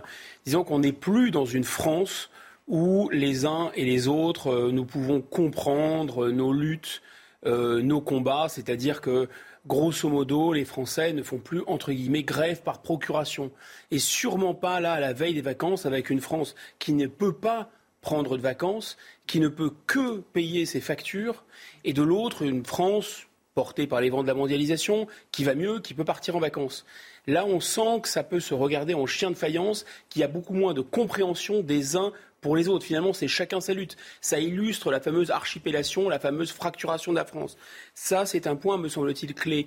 Le deuxième mécanisme, c'est qu'évidemment, il y a un effet d'aubaine qui n'est pas, qui n'est pas très moralement très sympathique, parce qu'il y a une prise d'otage qu'ils prennent en otage leurs employeurs, c'est, pas terrible, mais c'est ça le jeu de la grève, qu'ils prennent en otage des gens, des familles qui se sont réjouis, qui euh, pour certains c'est aussi des retrouvailles en famille, hein, c'est pas seulement des, des exactement. et, puis on peut aller voir ses proches qui sont malades, on peut, enfin bref. Donc là il y a une prise d'otage qui évidemment est pas très agréable, mais il faut bien comprendre que ces salaires, je peux pas les défendre, mais à tout prix, ces salaires sont bloqués, parfois bloqués depuis 8 ans, c'est le cas à la SNCF. Ces salaires sont très très faibles. Et si vous ajoutez l'inflation par-dessus, voilà, là, le niveau de l'eau monte au-dessus du nez. Il était déjà au-dessus de la bouche, il monte au-dessus du nez. Donc ça devient une sorte de nécessité. Je pense, c'est pas seulement un effet de ce c'est pas seulement tiens, on va les attraper euh, par les vacances parce que là, ils seront obligés de caler, ils n'auront pas le choix et ça va créer un énorme problème. C'est euh, vraiment un appel au secours aussi. Hum, un appel au secours dans ce contexte de l'inflation que vous rappeliez, Guillaume. Nouveau record en Europe au mois de juin, 8,6% en un an. Énergie, alimentation, tous les prix s'envolent. On n'est pas au moins important en France. Hein. Moins important en France. Oui, comme la hausse des prix, de l'énergie, comme la dépendance au gaz russe, et il y a vraiment une mode consistant à vouloir s'aligner sur le moins 10 ans européen. Ça, mm. c'est très étrange. Alors, effectivement, la, France est relativement épargnée, en tout cas par rapport à d'autres pays. Et c'est Elisa Lukavski qui va nous euh, présenter les chiffres en détail tout de suite. Guillaume Bigot, c'est presque déjà tout. Vous l'avez dit, Isabelle, il y a ce chiffre record hein, de 8,6% sur un an. C'est le taux d'inflation dans les 19 pays de la zone c'est le plus élevé hein, enregistré par euh, l'Office européen des statistiques depuis le début euh, de la publication de l'indicateur en 1997. Une inflation qui n'épargne aucun pays de la zone euro, même si la France est effectivement moins impactée que ses voisins, puisqu'avec 6,5% au mois de juin, elle affiche le deuxième taux d'inflation le plus faible de la, de la, zone euro, euh, juste derrière Malte, et c'est 6,1%. À titre d'exemple, le voisin allemand a une inflation de 8,2%. Mais certains pays sont touchés de plein fouet. C'est en particulier euh, le cas de ceux qui sont frontaliers de la Russie, l'Estonie, la Lituanie et la Lettonie. Ils ont euh, une inflation autour des 20% avec un record à 22% euh, pour l'Estonie. Parmi les secteurs concernés par ces hausses de prix, eh bien, il y a en premier lieu l'énergie, un pétrole, gaz, électricité, plus 41,9% sur un an au mois de juin. L'alimentation aussi hein, connaît une flambée des prix, plus 8,9% en un an. Et puis viennent ensuite les biens industrielle. Vous le voyez, l'inflation de la zone euro est très au-dessus de l'objectif fixé par la Banque centrale européenne, niveau proche de 2%. L'institution euh, se prépare donc à remonter euh, ses taux d'intérêt pour la première fois depuis 11 ans, quitte à ralentir la croissance. Merci beaucoup Elisa et je vous voyais euh, grimacer Guillaume Bigot sur la dette évidemment, sur les perspectives de croissance qui s'effondrent et sur cette différence entre certains pays d'Europe où la France, on le voit, est relativement épargnée pour l'instant. C'est-à-dire qu'on est tombé de Caribe en Scylla. Soit vous avez une politique qui consiste à atténuer pour maintenir une cohésion sociale, mais aussi pas seulement pour être, euh, disons, humain avec les salariés, c'est aussi pour maintenir la croissance. La croissance qui est une clé de la capacité de remboursement. C'est une clé aussi de la signature de la dette d'un pays. Donc soit vous cassez la croissance parce que vous ne voulez pas aggraver la dette soit vous remboursez la dette, mais vous cassez la croissance et donc vous cassez la capacité d'emprunt. Donc vous voyez, il n'y a pas de bonne solution. Il faut, choisir entre deux moindres mots. Et, on verra ce qu'il en, est, mais je crains que la pression, et notamment la pression exercée par l'Allemagne, qui ne voudra de toute façon pas qu'on passe cette bosse de l'inflation énergétique et de l'inflation alimentaire qui est, comme on dit les économistes, exogène, c'est-à-dire venue de l'extérieur et venue de la crise, euh, ils ne voudront pas qu'on passe cette bosse en, disons, en corrélant euh, les salaires, la hausse des salaires à celle des prix exportés. C'est pourtant le seul moyen d'éviter un espèce de trou d'air dans la croissance. Et alors que les prix flambent, qu'on attend la loi sur euh, le, pouvoir d'achat, certains prennent les devants. C'est le cas de certaines entreprises, comme celle-ci en Loire-Atlantique, qui a décidé de verser, par exemple, une indemnité mobilité à ses salariés dès que le carburant dépasse 1,60€ le litre, et c'est tous les jours le cas en ce moment. Et eh bien alors, cette entreprise prend en charge la différence. Le reportage à la Chapelle-sur-Erdre de Michael Chailloux. Dans cette entreprise de dépannage en électricité, il y a les chanceux, les 300 techniciens qui interviennent sur les chantiers et peuvent utiliser le véhicule de l'entreprise pour rentrer chez eux, le carburant étant payé par l'employeur. Et puis il y a les administratifs comme Chloé qui parcourt 40 km aller-retour chaque jour avec sa voiture personnelle pour venir travailler. 2,04 euros le litre. On va faire un plein combien? Là on va être aux alentours des 80 euros. Début mars, sur le parcours domicile-travail, l'entreprise a décidé de prendre à sa charge le surcoût de carburant au-delà de 1,60€ le litre, en se basant sur une consommation de 6 litres au 100. Coup de pouce au pouvoir d'achat des salariés, mais pas que. Ça nous sert quand même de, de, garder nos collaborateurs euh, et de leur rendre la vie un peu plus facile et de, les, et de les aider à être aussi en plus en présentiel dans l'entreprise et éviter le télétravail qui, pour nous, n'est pas toujours un, gage de, de productivité. Sur 50 collaborateurs, on arrive à peu près à 1500 euros par mois depuis mars, la facture s'est envolée car les prix du carburant ont flambé. Chloé va donc voir son indemnité mobilité augmenter, mais cela reste insuffisant à ses yeux. Une aide de moins de 15 euros, euh, ça me paye pas, ça, ça pas à payer euh, mon plein de, qui fait trois fois 80 euros euh, par mois. L'entreprise s'est engagée à verser cette indemnité mobilité tant que le prix du carburant ne sera pas repassé en dessous d'un euro 60 le litre. C'est ça une des solutions de ne pas tout attendre de l'État finalement, Guillaume Bigot? Bah, on, sent poindre là, euh, même si ce n'est pas exactement le sujet, parce que ce n'est pas le sujet de la politique euh, gouvernementale face à cette inflation, c'est l'illustration que les acteurs au cas par cas peuvent faire des choses. Ça veut dire que l'idée du gouvernement, ça ne sera pas d'accompagner cette, cette, hausse des prix de manière systématique. Ça sera de faire du cas par cas, d'aller regarder telle et telle catégorie de Français qui, eux, parce qu'ils doivent prendre leur voiture, euh, parce qu'ils ont des revenus euh, trop limites, on va les aider ceux-là et pas les autres. C'est-à-dire pour limiter finalement l'ampleur de la relance. On sent bien ça. Et la tentation du gouvernement est très importante de reporter finalement sur les autres acteurs que sont les entreprises par exemple, euh, que sont les salariés. On a déjà vu avec la tribune extravagante des trois énergéticiens la semaine dernière dans, dans le JDD en disant bah, écoutez, euh, nous, nos profits vont de toute façon exploser, donc faites un peu d'économie d'énergie, c'est de consommer un peu moins. Voilà. vous n'avez jamais entendu parler de limiter les dividendes pour les actionnaires, hein, bien sûr. Ça, c'était un tout autre sujet pour eux. Il y a le consommateur citoyen, mais il n'y a jamais l'actionnaire citoyen. La septième vague de Covid à présent et ce fort rebond des contaminations en France. Plus de 125 000 cas détectés euh, hier. La semaine dernière, à titre de comparaison, c'était 80 000. Et les hospitalisations remontent également. Dans les hôpitaux, l'inquiétude gagne forcément du terrain. C'est le cas en Gironde où en plus on attend un afflux de vacanciers. À Arcachon, le reportage d'Antoine Estève et Jérôme Rampenou. L'hôpital d'Arcachon est sous tension La saison estivale et le triplement de la population dans cette zone touristique menacent des plannings déjà très serrés aux urgences. Les urgences, par essence, euh, s'adaptent toujours. Euh, c'est peut-être notre problème, c'est qu'à force de s'adapter, on ne se rend pas compte que, que, c'est dur et qu'on est en difficulté et qu'au bout d'un moment, on ne pourra plus nous s'adapter. Mais, euh, mais, voilà, pour l'instant, de toute façon, on répond à la demande, mais c'est vrai que ce ça se fait dans la douleur. La grande interrogation, c'est cette vague de Covid-19 qui arrive. On ne connaît pas encore ses conséquences sur les arrêts de travail des personnels et sur l'afflux de malades. L'autre problème des urgences, c'est la gestion du stress, celui des soignants, mais aussi celui des personnes qui attendent parfois plusieurs heures. Ici, on mise sur les caméras de surveillance pour leur effet dissuasif. Les gens sont en vacances, donc euh, euh, ben on, va leur, s'ils viennent aux urgences, ça va leur perturber leurs vacances. Donc ils n'arrivent pas dans le même état d'esprit et effectivement il y a plus de tension.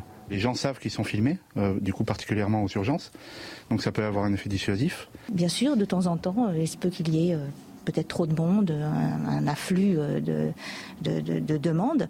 Il faut arrêter d'accuser, il faut essayer de comprendre. Faut surtout être, se respecter les uns les autres. Pour absorber la surcharge de travail estivale, l'hôpital compte sur le renfort de deux médecins de ville chaque jour. Ils aideront les urgentistes pour soigner toutes les pathologies sans gravité en juillet et en août. Et nous sommes avec euh, le docteur Enrique Casalino. Bonjour, vous êtes euh, directeur médical à la PHP, chef des services d'urgence de Bichat et de Beaujon. Je sais que vous avez suivi très attentivement ce reportage qui illustre finalement euh, toutes, les crises qui frappent l'hôpital en ce moment, toutes les inquiétudes qui frappent le personnel également. juste sur la question du Covid, est-ce que c'est réellement un sujet d'inquiétude aujourd'hui, cette septième vague? Pour nous, soignants, oui, c'est évident. Il y a des personnes qui vont se contaminer, il y a des personnes qui vont avoir besoin d'être hospitalisées et qui vont souffrir. Il y a des personnes, même si c'est beaucoup moins que dans la première vague, qui vont avoir besoin d'aller en réanimation et qui risquent de décéder. Nous sommes à 50 décès par jour. Ça peut paraître anodin, mais c'est extrêmement violent. Nous, nous sommes des soignants, nous sommes au contact de ces personnes. En plus de ça, nous avons en face de nous un hôpital, notre contexte est difficile, un hôpital qui traverse une crise, une crise d'engagement, une crise avec des départs de personnel. Euh, comme l'a très bien dit mon collègue d'Arcachon, nos plannings sont coups humains. Euh, il suffirait d'un arrêt de travail de, quelqu'un, d'un membre de nos équipes qui aurait un arrêt de maladie sur un accident ou quelque chose, et, et nos plannings ne tiendraient pas. Donc euh, la situation est difficile. Nous avons la menace de la Covid, la menace de la canicule, si elle était très chaud, euh, plus les besoins de la population. Euh, dire que nous allons euh, éviter que les gens viennent aux urgences, c'est, de mon point de vue, c'est purement utopique. Rien, dans aucun pays au monde, on a réussi à contrôler les flux des urgences. Une population qui est dans un mal-être, soit physique, soit psychologique, soit social, a besoin de venir dans son hôpital et notre rôle est de le recevoir, de le rassurer, euh, de, lui donner la bonne orientation. Et pour ça, il faut être disponible, il faut être là. D'un mot, vous avez entendu euh, ces, mesures annoncées euh, suite à la mission flash demandée par Emmanuel Macron, mesures d'Elisabeth Borne. Elle dit d'ailleurs que ce sont des mesures de très court terme? Est-ce que ça vous semble suffisant? Elles ne sont pas de très court terme. Elles ne sont pas de très court terme. Je pense qu'il y a une erreur. En France, on est excellent pour donner des idées, excellent, mais nous ne sommes pas très bons pour les mettre en place. Et aujourd'hui, nous avons besoin des gens qui mettent en place les choses.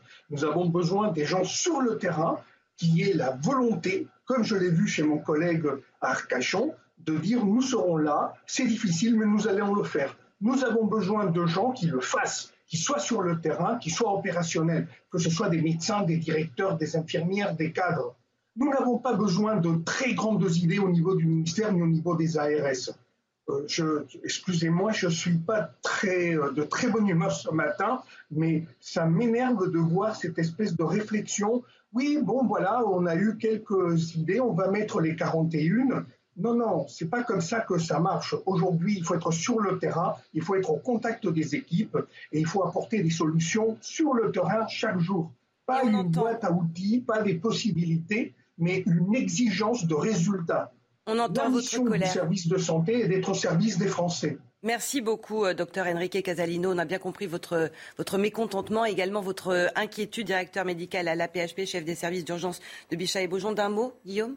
Oui, bah, j'incite tous nos téléspectateurs à aller regarder ces 41 mesures flash qui se relèvent de ce que j'appellerais un volontarisme de saut de puce. C'est-à-dire, euh, c'est à la fois Gouverner, c'est prévoir. Là, on est dans les speed dating pour recruter des professeurs, dans 41 mesures flash, dont certaines consistent à permettre à des pharmaciens de soigner pour désengorger les, urgences. Enfin, si vous voulez, c'est vraiment les limites des limites. On atteint l'os dans la communication. C'est euh, absolument dérisoire et indécent. Un ministre de la Santé de ce nom n'aurait pas osé faire ça sans se décrédibiliser. Là, c'est une première ministre qui le dit c'est stupéfiant. Allez-y regarder de près, ses sabots sont pesants de caramel mou. Vous, restez avec nous euh, dans un instant, c'est Face à Bigot. Face à vous, ce sera Guillaume Perrault, rédacteur en chef de Figaro Vox. On parlera évidemment de, cette crise, de la grève qui se durcit à Roissy, de l'inflation qui bat tous les records et puis de ce week-end très chargé pour le couple exécutif avant le remaniement et le discours de politique générale d'Elisabeth Borne, justement. À tout de suite. 8h21 minutes, très exactement. Merci à vous de nous rejoindre dans la matinale le week-end avec Face à Bigot. Bon, rebonjour Guillaume Bigot. Rebonjour Isabelle Moreau, bonjour à tous. Et face à vous ce matin, euh, c'est euh, Guillaume Perrault. Bienvenue à vous Guillaume. Bonjour Isabelle. Rédacteur en chef de Figaro Vox, une demi-heure pour débattre ensemble des grands thèmes de l'actualité de ce samedi 2 euh, juillet. C'est l'approche des vacances et c'est toujours la galère, la pagaille même parfois dans les aéroports, notamment à Roissy ce week-end. Un vol sur cinq annulé aujourd'hui car la grève se poursuit. Ce n'est pas une surprise, on s'y attendait, ça avait été annoncé, ces perturbations sur l'ensemble du trafic aérien dès le début du mois de juillet juin, mais ce qu'on constate, eh bien, c'est que sur place, euh, c'est compliqué pour euh, les voyageurs. C'est aussi une situation qui est évidemment pénible euh, pour les employés des aéroports de Paris, quels qu'ils soient, parce que différents secteurs d'activité sont touchés. Quelle est votre analyse, Guillaume Bigot? Est-ce que ce que l'on vit en ce moment dans les aéroports, on sait que c'est normal que les grèves arrivent au moment où ça gêne le plus finalement, puisque c'est là où il y a un rapport de force, mais est-ce que c'est annonciateur de temps très difficiles, d'une crise sociale profonde avec des mouvements sociaux à venir dans les semaines qui viennent et peut-être les mois qui viennent? Ça peut être totalement interprété comme un signe avant-coureur de ce qui va arriver à la rentrée. Parce que de quoi s'agit-il? Il, s'agit de salariés mal payés, c'est que les salaires sont relativement bas en France, en tout cas les salaires nets, avec des salaires qui ont été parfois bloqués pendant des années. C'est le cas à la SNCF, 8 ans de, sans augmentation. Je pense que ces gens qui travaillent euh, à l'aéroport de Paris doivent pas avoir des, euh, des salaires mirobolants.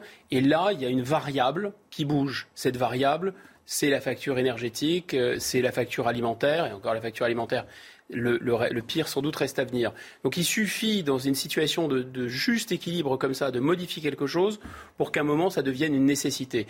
Donc je ne suis pas certain que ce soit une grève de pur chantage, même si toute grève est un chantage, et ce chantage est exercé sur ceux qui partent en vacances est particulièrement odieux, parce qu'ils sont voilà, euh, la liberté des uns s'arrête là où commence celle des autres, et même si c'est un droit constitutionnel pour ceux qui veulent partir en vacances, c'est assez inacceptable.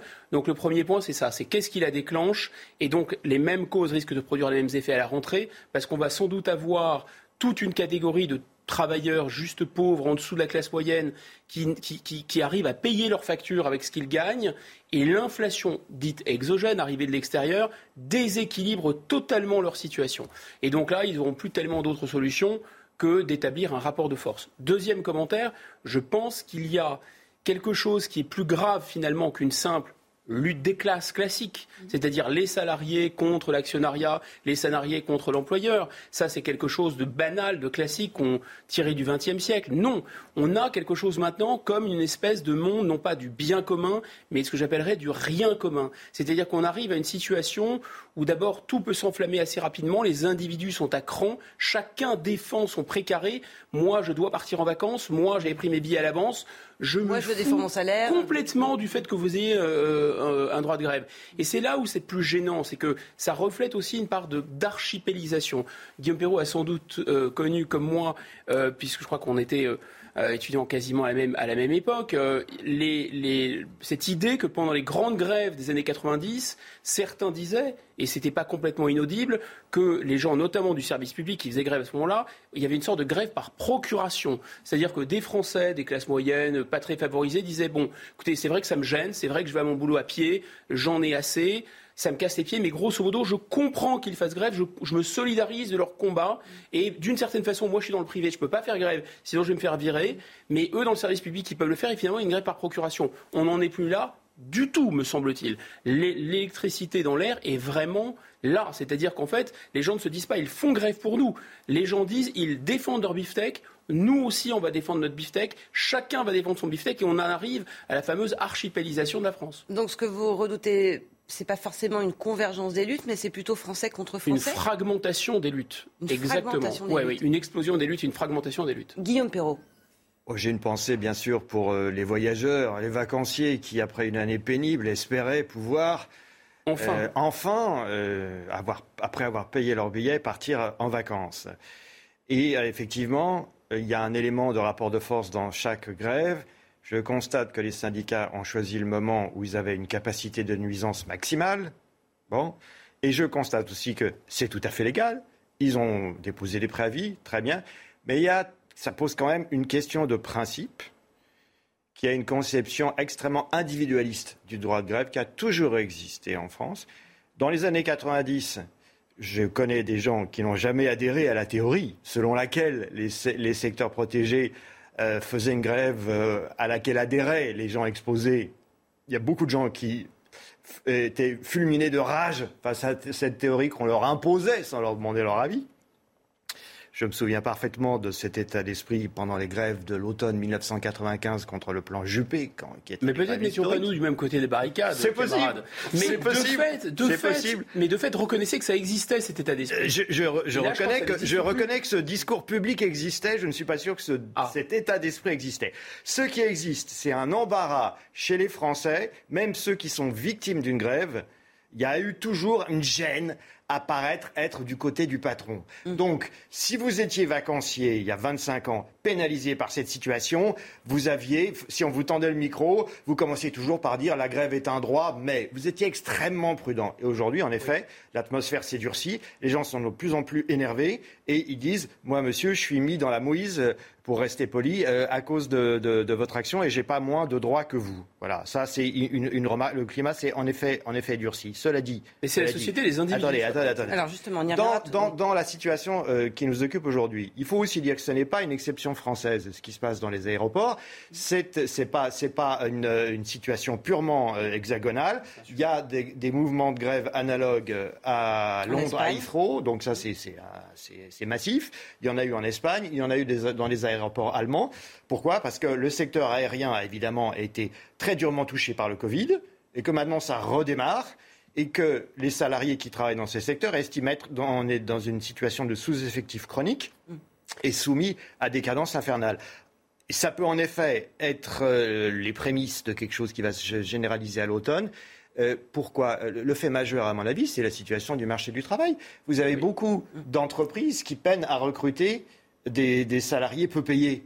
Donc ceux-ci euh, sont en position de force pour aller euh, de, là où ils trouvent mieux. C'est parfaitement naturel. Pour, pour, une fois que le rapport de force se fait euh, à leur avantage, on ne va quand même pas aller critiquer. Mais du coup, les employeurs sont dans une situation très difficile dans ces secteurs. Donc il n'y a pas que l'inflation, même si c'est évidemment un fait une, cause, euh, une cause cruciale de, ces mouvements sociaux. Il y a aussi la situation sur le marché du travail. Guillaume Bigot, euh, ce qui est intéressant dans ce que vous dites euh, l'un et l'autre d'ailleurs, c'est cette notion d'individu, d'individualisation de, de, la société. Est-ce que ce n'est pas là finalement le, le sujet principal? Qu'il n'y a plus de, cap commun? D'abord, d'abord, dans les jeunes générations, les jeunes générations sont, les, sont issues de l'univers mental ou psychologique euh, de. Mais 68 non. non. non, non, je pense que c'est non, c'est bien après ça. C'est génération Y et suivante, c'est-à-dire que finalement, euh, nous appartenons peut-être à la dernière génération qui a cru au collectif, à l'intérêt général. Quand je dis qui a cru, je pense qu'il faut toujours y croire. Mais enfin, que ça se déploie notamment dans l'entreprise et que ça se déploie notamment euh, que ça corresponde à une réalité, que qu'on ait affaire à des interlocuteurs, euh, disons des patrons, des dirigeants, etc., qui aient ça dans la tête et qui utilisent ça comme boussole pour gouverner. On est peut-être cette dernière génération. Et il faut remarquer, ce n'est pas un jugement de valeur, que la génération Y, les plus jeunes, sont issus d'un univers euh, du, disons, où, la, où, la, relation, que ce soit une relation amoureuse, d'ailleurs les enfants du divorce, ou que ce soit une relation de travail CDD, euh, du temps partiel, euh, de faire des auto-entreprises. Euh, voilà, c'est la réponse du berger à la bergère. Le capital, c'est devenu individualiste, donc le salarié, lui aussi, est devenu individualiste. Ça, c'est un phénomène très important. Mais en dehors de, ce, de ça, je pense qu'il n'y a plus... Oui, on fait, on fait grève on fait grève pour soi, on fait plus grève pour le collectif, on ne fait plus grève parce qu'on a un horizon de transformation de la société. Pas du tout, on essaye de chercher à défendre son euh, beefsteak. De la même façon que euh, va le faire euh, l'actionnaire, de la même façon que vont le faire les gens qui partent en vacances. Donc on est vraiment dans la société des individus. C'est ça qui est un peu plus inquiétant. Mais sinon, il me semble que ce qui est vraiment ce qui est en train de se, jouer là sous nos yeux, c'est qu'il y a quelque chose de si vous voulez, ça va être très difficile de trouver des terrains d'accord dans, un, univers comme ça où il n'y a, plus, a plus de bien commun. Finalement, qu'est-ce qui va nous rassembler? On a des intérêts qui deviennent vraiment fortement divergents. Et d'autant plus qu'il y a l'inflation, dont on va en parler dans un instant. Donc vraiment, euh, tout, le, tout le contexte euh, est explosif. Euh, on en parle juste après les titres de l'actualité. 8h30, Elisa Lukaski. 129e jour de guerre et euh, les Russes qui continuent leur progression dans le Donbass. L'Institut américain pour l'étude de la guerre évoque des gains marginaux des Russes à l'est de la ville de Bakhmut, proche de Donetsk, ville qui a été euh, bombardée hier, vous le voyez. Les opérations russes se poursuivent aussi vers euh, Sloviansk, près de la frontière entre les régions de Kharkiv et de Donetsk. Il se l'était fait voler il y a 46 ans. Un rocker euh, canadien a retrouvé sa précieuse guitare au Japon. Randy Bachman, auteur et musicien avec son groupe The Guess Who du tube American Woman, a fait le déplacement jusqu'à Tokyo hein, pour récupérer son instrument fétiche qui lui avait été dérobé pendant une tournée. La star aujourd'hui âgée de 78 ans avait acheté ce modèle à l'âge de 19 ans. Et puis le départ de Sampaoli au poste d'entraîneur de l'Olympique de Marseille. L'Argentin aurait décidé de quitter le club, notamment faute de garantie sur le mercato estival. Fin de la collaboration entre le club et l'entraîneur 18 mois après son arrivée. Les rumeurs sur le nom de son successeur commencent avec, pour les Marseillais, un rêve qui porterait le nom de Zinedine Zidane. Et pourquoi pas? Merci Elisa. Je voudrais que vous poursuiviez votre idée, euh, Guillaume Bigot. Vous parliez d'individualisation, mais il y a un rapport au travail aussi qui a profondément changé finalement. C'est le même mécanisme, simplement de manière assez étonnante. La séquence euh, Covid a accéléré ça. Aux États-Unis, ils parlent de Great Dismiss, la grande démission, 38 millions de salariés qui n'ont pas nécessairement les moyens de vivre d'ailleurs en dehors du travail ont pris le risque énorme de quitter leur, poste de travail.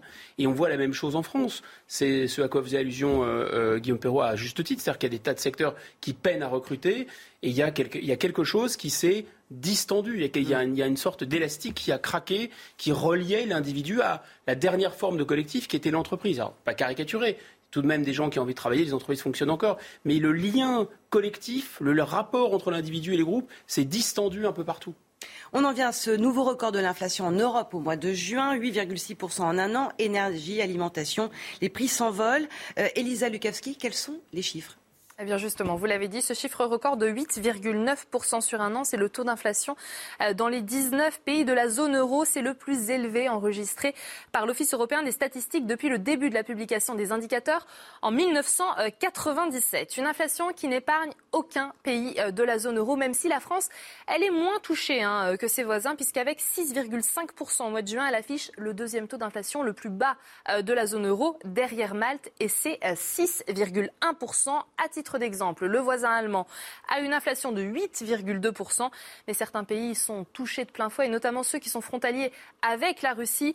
L'Estonie, la Lituanie et la Lettonie ont une inflation autour des 20%, avec un record à 22% euh, pour l'Estonie. Parmi les secteurs euh, concernés par ces hausses de prix, il y a évidemment en premier lieu l'énergie, gaz, pétrole, électricité, plus 41,9% sur un an en juin. L'alimentation aussi connaît une flambée des prix, plus 8,9% en un an. Viennent ensuite les biens industriels. Vous le voyez, hein, l'inflation de la zone euro, elle est très au-dessus de l'objectif fixé par la Banque Centrale Européenne d'un niveau proche de 2%. L'institution se prépare donc à remonter euh, ses taux d'intérêt pour la première fois depuis 11 ans, quitte à ralentir la croissance. Merci Elisa. Guillaume Bigot, des ménages qui se serrent la ceinture, c'est le début d'une spirale infernale pour toute l'économie? Oui, surtout ce qui a d'assez rageant de cette situation, et on le voit bien à travers le différentiel d'inflation entre la France et les autres pays, c'est une inflation importée dont la cause principale, non exclusive, mais parce que ça avait démarré un peu avec la reprise. Mais pour le coup, il faut bien comprendre que cette inflation due à la reprise n'était pas forcément une inflation malsaine, parce que c'était une inflation qui était due à une forte activité et l'attente d'une forte activité. Il y avait un peu un phénomène de file d'attente, si vous voulez, pour accéder euh, à des biens qui euh, mettaient un peu plus de temps à être reproduits en Chine, pour accéder, euh, disons, à des pour, pour, pouvoir bénéficier d'un accélérateur de croissance.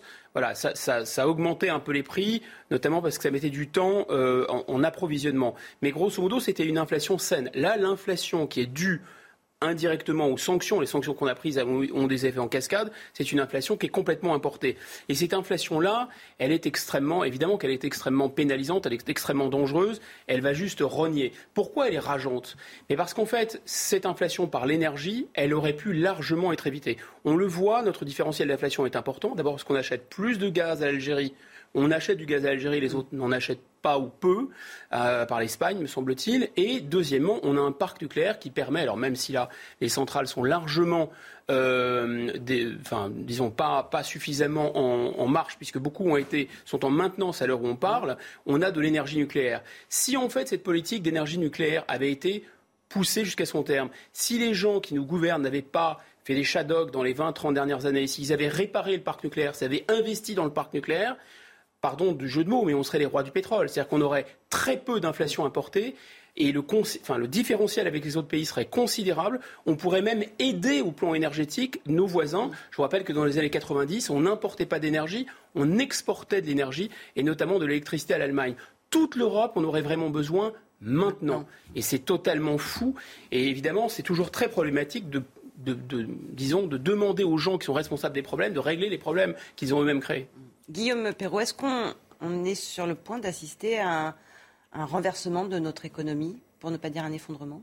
Un effondrement, je n'irai pas jusque-là. On redécouvre que l'inflation, c'est un appauvrissement. C'est toujours un appauvrissement, sauf période de très forte croissance, comme on l'a connu, on connu dans les années 60. C'était un tout autre contexte économique. et un autre siècle. Un autre siècle, oui. Et là, en effet, on pouvait, on pouvait accepter euh, une inflation élevée. Elle a été à deux chiffres sans que ce soit nécessairement une catastrophe à certaines époques. On n'est absolument plus dans ce, dans ce contexte. Or, or, c'est quand même assez paradoxal, parce qu'on reproche aujourd'hui à la Banque centrale européenne de ne pas avoir assez fait euh, pour maintenir une, inflation modeste. Mais je rappelle que pendant des décennies, on a adressé à la BCE le reproche inverse. On lui, a, reproché en France d'être obsédé par la stabilité des prix au préjudice de la croissance, au préjudice de l'emploi. Et maintenant, on lui fait le reproche exactement contraire. C'est quand même paradoxal. Il y a 30 ans, les Français ont voté pour le traité de Maastricht. C'était ça va être en septembre, ça va faire 30 ans. J'ai du mal à l'accepter, mais ça va faire 30 ans. Depuis, quel est le choix qu'on a fait à ce moment-là? C'est que la politique monétaire ne serait plus à la discrétion des gouvernements. C'est que les, banques centrales allaient devenir indépendantes. C'est le modèle allemand, conformément à une théorie économique qu'on appelle le monétarisme, pour assurer d'abord la stabilité des prix. Eh ce choix qui a été fait et qui était en effet discutable a été passionnément critiqué en France. Ce qui se passe aujourd'hui me paraît plutôt plaider pour la justesse de ce choix, c'est-à-dire la justesse de, l'objectif prioritaire de la stabilité des prix, puisque maintenant qu'on ne l'a plus, on, se retrouve extrêmement euh, démuni et, dans une situation euh, très grave. Guillaume, euh, une réaction à ce que, ce que dit Guillaume Perrault?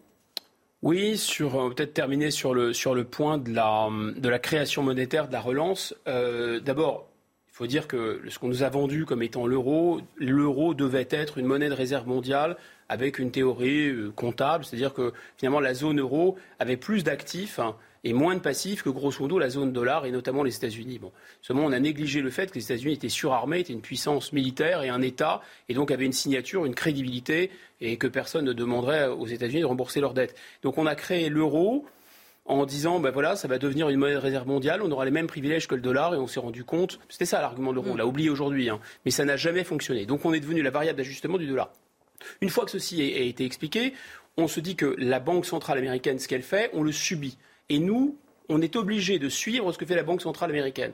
Qu'est-ce qu'a fait la Banque centrale américaine? Effectivement, de l'hélicoptère monnaie, fabriquer de la monnaie, etc. Nous, ce qu'on a appris dans le manuel d'histoire, qu'on a fait un peu de manuel d'économie, pardon, un peu de macroéconomie, on s'est toujours dit c'est Keynes. Quoi. En fait, quand on fait de la monnaie, on essaye de relancer l'économie quand elle est à plat.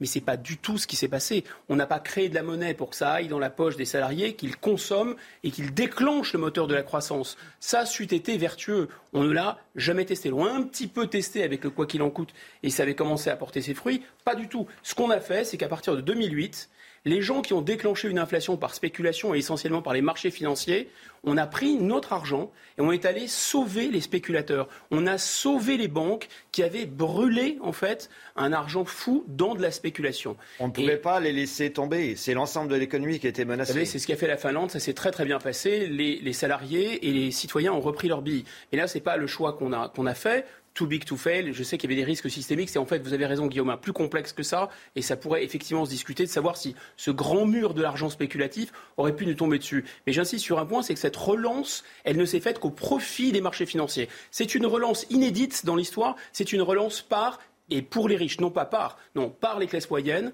par tout le monde, par les peuples, au service simplement des spéculateurs et des riches. Ça, c'est très étonnant. Et donc, on n'a plus de marge de manœuvre maintenant où il faudrait effectivement soutenir l'économie. Et, et, ça, effectivement, parce qu'au bout d'un moment, on est tellement endetté que ça devient effectivement plus crédible. La, politique au sens propre maintenant avec euh, Emmanuel Macron qui revient d'une longue séquence à l'international. Euh, on a vu notamment au sommet de, l'OTAN. Il revient aux affaires euh, courantes. Il y a urgence puisqu'on est dans un contexte de flottement depuis plusieurs semaines et que ça ne peut pas vraiment durer. Il a rencontré hier Elisabeth Borne en fin d'après-midi avec deux dossiers brûlants le remaniement du gouvernement et puis le discours, le fameux discours de politique générale avec un vote de confiance ou non. Alors je vais vous montrer ce, sondage Odoxa pour euh, Le Figaro, Guillaume Bigot et Guillaume Perrault.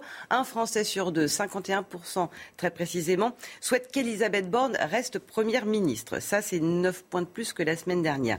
Mais, mais, une nette majorité, 66%, donc deux Français sur trois, souhaitent qu'elle se soumette à un vote de confiance à l'issue de son discours de politique générale. Guillaume Bigot, elle s'apprête à vivre son premier gros test politique finalement, Elisabeth Borne. Euh, rien ne l'oblige à se soumettre à ce vote de confiance, mais est-ce qu'elle n'est pas obligée euh, de le faire malgré tout? Est-ce qu'elle peut l'éviter? C'est intéressant ce qui, se passe parce que euh, on voit bien que les Français sont un très vieux peuple politique. On les accuse d'être assez incohérents, mais en réalité, ils ont voulu à la fois reconduire M. Macron et en même temps, parce que aussi les Français sont capables de faire du en même temps, ne pas lui donner les moyens de sa politique. Et là, ça a l'air d'être contradictoire. Ils veulent en même temps garder Mme Borne, mais en même temps qu'elle se soumette à un vote qui est un peu, un, peu du saut à l'élastique. qui tout double, ouais. Saut à l'élastique sans élastique, on va dire ça comme ça. Enfin, grosso modo, d'ailleurs, le président de la République la pousse un peu à la faute. Il lui dit, mais c'est un peu comme quand on prend une photo, vous savez, euh, reculer au bord du ravin. Reculez, reculez, reculez, je prends la photo. Donc il lui dit, mais il faut prendre votre risque. Euh, c'est fantastique, allez-y, euh, c'est très important, vous en sortirez euh, plus forte, etc. Bon, il y a toute une analyse à faire là-dessus pour savoir si c'est finalement pas du machiavélisme tout de même, ce serait pas un moyen de se séparer, non pas lui, parce qu'il ne peut pas le faire politiquement, mais de pousser l'Assemblée à se débarrasser d'une certaine façon d'une Madame Borne qui, je rappelle, est un deuxième, voire un troisième choix, un, Premier ministre extrêmement technocratique. Il y a tout un débat là-dessus. Je ne sais pas ce que mm. Guillaume euh, Perrault en pense, mais c'est important euh, de... Il va nous le dire dans il y a plusieurs hypothèses, il y, a plusieurs, il y a plusieurs clés de lecture de ce qui se produit. Les Français, effectivement, ce sont vraiment les Gaulois euh, sinueux que racontait... César dans la guerre des Gaules. C'est-à-dire qu'à la fois, ils veulent un remaniement plus large, à 56%. Ils veulent maintenir Elisabeth Borne, vous l'avez dit, ils veulent la soumettre à un vote de confiance, mais surtout, ils ne croient pas qu'Emmanuel Macron en fera quoi que ce soit.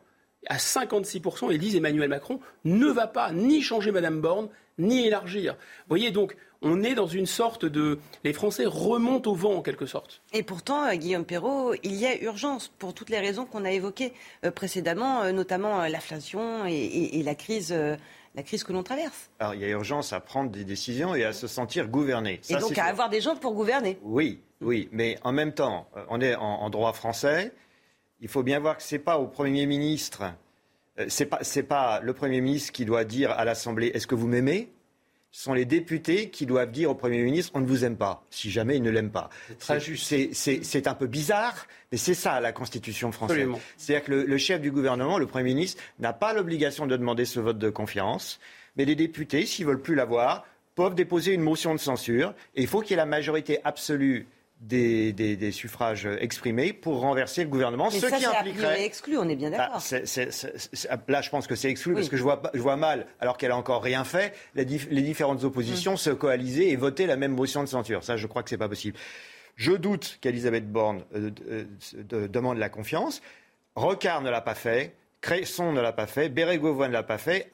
Et avant eux, en 76, Raymond Barre, qui avait pourtant une majorité RPR-UDF euh, devant lui, RPR et divers droites devant lui, pardon, eh ben, ne l'a pas fait non plus. Mesmer, Et alors, ce qui est très intéressant, si on remonte, euh, si on remonte un peu dans l'histoire, c'est que sous Pompidou, Chaban-Delmas, qui se sentait menacé parce que était, euh, Pompidou ne le voulait plus, s'est tourné vers les députés gaullistes et leur a dit Est-ce que vous m'aimez? Il a eu un vote de confiance. Trois semaines plus tard, il était viré. Trois semaines plus tard, il était viré par Pompidou. Pour que, et, Mesmer, qui lui a succédé, n'a pas demandé un, demandé un, vote de confiance aux députés. Le message, c'était quoi? C'est que le, le Premier ministre, il procède du président et pas de l'Assemblée. Et si l'Assemblée n'est pas d'accord, et là, il lui appartient de le faire savoir par une motion de censure, mais ça, ça marche dans ce sens-là, et, non l'inverse. Alors, c'est un exercice de funambule très délicat qu'Elisabeth Borne va devoir faire, qu'elle se soumette ou non à un vote de confiance, parce que le, fond de l'affaire, c'est pas vraiment le vote de confiance, c'est est-ce qu'il trouve une, majorité, enfin des alliés pour ça, gouverner. C'est le résultat des consultations qu'elle a faites pendant 15 jours. On verra aussi ce que ça a donné. La, réponse est non. Pour le moment, il n'y a pas, pas d'alliés. Donc, leur seul espoir, c'est des tractations laborieuses au cas par cas pour espérer des abstentions bienveillantes pour faire passer leur projet de loi un coup avec la gauche. Alors on peut assister à des choses un peu baroques. En gros, une fois, ça serait avec la droite euh, pour avoir une politique un peu moins déraisonnable euh, face à la dette publique. Et puis à la gauche, on va donner l'euthanasie, par exemple. Vous voyez Donc d'un côté, un geste en matière de rigueur budgétaire, de l'autre, un geste sur les questions sociétales. Voilà, Ça, ça peut se produire. Mais est-ce que cet exercice de funambuliste peut continuer et, surtout, est-ce que les Français peuvent avoir le sentiment d'être, d'avoir une ligne cohérente et un vrai gouvernement? Avec cette situation, c'est quand même très, très, très problématique. En tout cas, ils l'attendent parce qu'il y a notamment cette fameuse loi sur le, pouvoir d'achat qu'on attend impatiemment. Donc on a besoin de savoir dans quel sens on va, qui euh, nous emmène dans ce sens-là, euh, Guillaume Bigot. Et avant ce discours de politique générale, c'est intéressant aussi de connaître le casting, avec qui on part euh, pour la bataille finalement. Donc cette question du remaniement. Mais la réalité politique, elle est que les Français ont voulu Emmanuel Macron parce qu'ils ont estimé que c'était à dire, pour retourner une formule, la formule bien connue que Chirac utilisait pour Juppé, c'est meilleur d'entre nous, parce que les Français ont estimé que c'était le moins mauvais d'entre les candidats. Donc ils, sont, ils pensent que la personnalité, la personne du chef de l'État, son habileté, son expérience maintenant euh, au pouvoir est telle que ça les rassure d'avoir quelqu'un qu'ils connaissent avec ses défauts et ses qualités. Et c'est pour, dans le casting, c'était pour eux le moins mauvais mais ils ne veulent pas de sa politique. C'est ça le message, en fait. Et alors, qu'est-ce qui va se passer? Est-ce que le président de la République va entendre ce message, va pouvoir changer de cap politique? Vu la configuration de l'Assemblée, peut-être qu'il y songe. Il est assez intelligent, il aurait pu y songer de changer de, de stratégie. Les mauvaises langues diraient pour avoir enfin une stratégie ou enfin une vision. Parce qu'on peut la décrypter, cette vision. Depuis 40 ans, que se passe-t-il? Toujours la même chose. Plus de libéralisme économique, plus de mondialisation. En même temps, on garde les, euh, les, impôts, en même temps, on garde la protection sociale, ce qui fait qu'on a une protection sociale à la suédoise, on a des pauvres à l'américaine. Donc le tout, comme ça, n'est pas une très bonne, de très bonne facture. Et ça, cette ligne-là, elle continue. Et il se passait jusqu'à Emmanuel Macron l'idée qu'on allait quand même faire de la réforme parce qu'on était des techtos, on ne savait faire que ça, mais on allait faire croire aux gens qu'on allait faire autre chose. C'est la finance, c'est la fracture sociale, c'est le veto, etc. Et M. Macron, lui, il a fait croire qu'il allait réellement faire les réformes. Mais en fait, il ne peut pas davantage les faire que les autres. En fait, c'est ça. Et pas plus aujourd'hui euh, pour le deuxième quinquennat que lors du précédent. Voilà. il fait croire, lui, il fait croire qu'il va faire les réformes tout en faisant comme ses prédécesseurs, c'est-à-dire en essayant de ménager la chèvre et le chou et en ménageant, parce que c'est quand même la responsabilité première d'un chef de l'État, en ménageant un peu l'ordre public, on va dire, ou le fait que le pays reste, reste gouvernable. Moi, je pense qu'à ce stade, il y a deux hypothèses. Soit on considère que M. Macron ne sait rien finalement ne sait rien faire d'autre que d'une espèce de en même temps technocratique et qu'il va miser sur Mme Borne pour faire ça parce qu'il se dit que son caractère technocratique, son manque on va dire, de charisme politique, son manque d'ancrage politique fait que c'est un peu une, page blanche. Et donc elle pourra aller négocier tantôt à droite, tantôt à gauche, et que comme elle n'est pas très marquée, si vous voulez, comme elle n'est pas très typée, ça pourra passer. En plus, ça sera technique, elle le fera techniquement avec des arguments techniques. Peut-être que c'est l'hypothèse que fait le chef de l'État. Une autre hypothèse plus machiavélique, ce serait Bon, allez, vas-y, recule un peu vers le ravin, qu'on prenne la photo. La photo la euh, prends ton risque, etc. Et là, il faudra porter le chapeau à, au législatif, au pouvoir législatif, en leur disant mais regardez, de toute façon, ça devient ingouvernable. Et là, peut-être qu'il y aura un remaniement un peu plus vaste, un peu plus puissant, avec cet espoir de trouver une majorité. Euh, bon, qui serait euh, en grignotant sur quelques parties de gouvernement à droite, en grignotant sur quelques parties de gouvernement à gauche. Et ça, peut-être que Mme Borne, n'est pas taillée pour faire ça. Euh, réponse dans, dans, les, dans, dans, dans, les semaines qui viennent.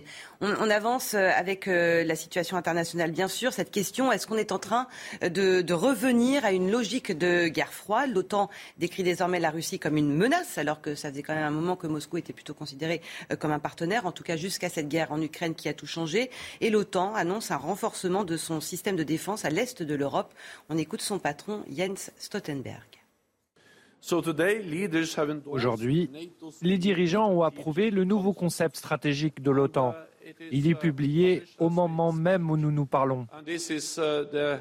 C'est le nouveau concept stratégique. L'actuel a été convenu en 2010 et c'est très différent de ce que nous avions convenu à l'époque. Il indique clairement que la Russie représente la menace la plus importante et la plus directe pour notre sécurité. Guillaume Bigot, c'est, euh, à défaut d'un retour de la guerre froide pure et dure, un climat très clair de guerre froide, alors qu'il y a une guerre chaude qui se déroule en ce moment précisément en Ukraine je crois qu'on se rassure à bon compte, en, bon compte pardon, en parlant de, de, guerre froide, parce que au moment de la guerre froide, la tension pouvait être en apparence beaucoup plus vive. Au moment de la guerre froide, énorme différence. Nous avions des blocs qui étaient aussi des blocs idéologiques qui se faisaient face. Là, on va dire, c'est quand même la démocratie euh, libérale, l'occidentale, contre un modèle autoritaire. C'est pas faux, mais au fond, ce modèle autoritaire correspond à l'identité assez profonde de la Russie.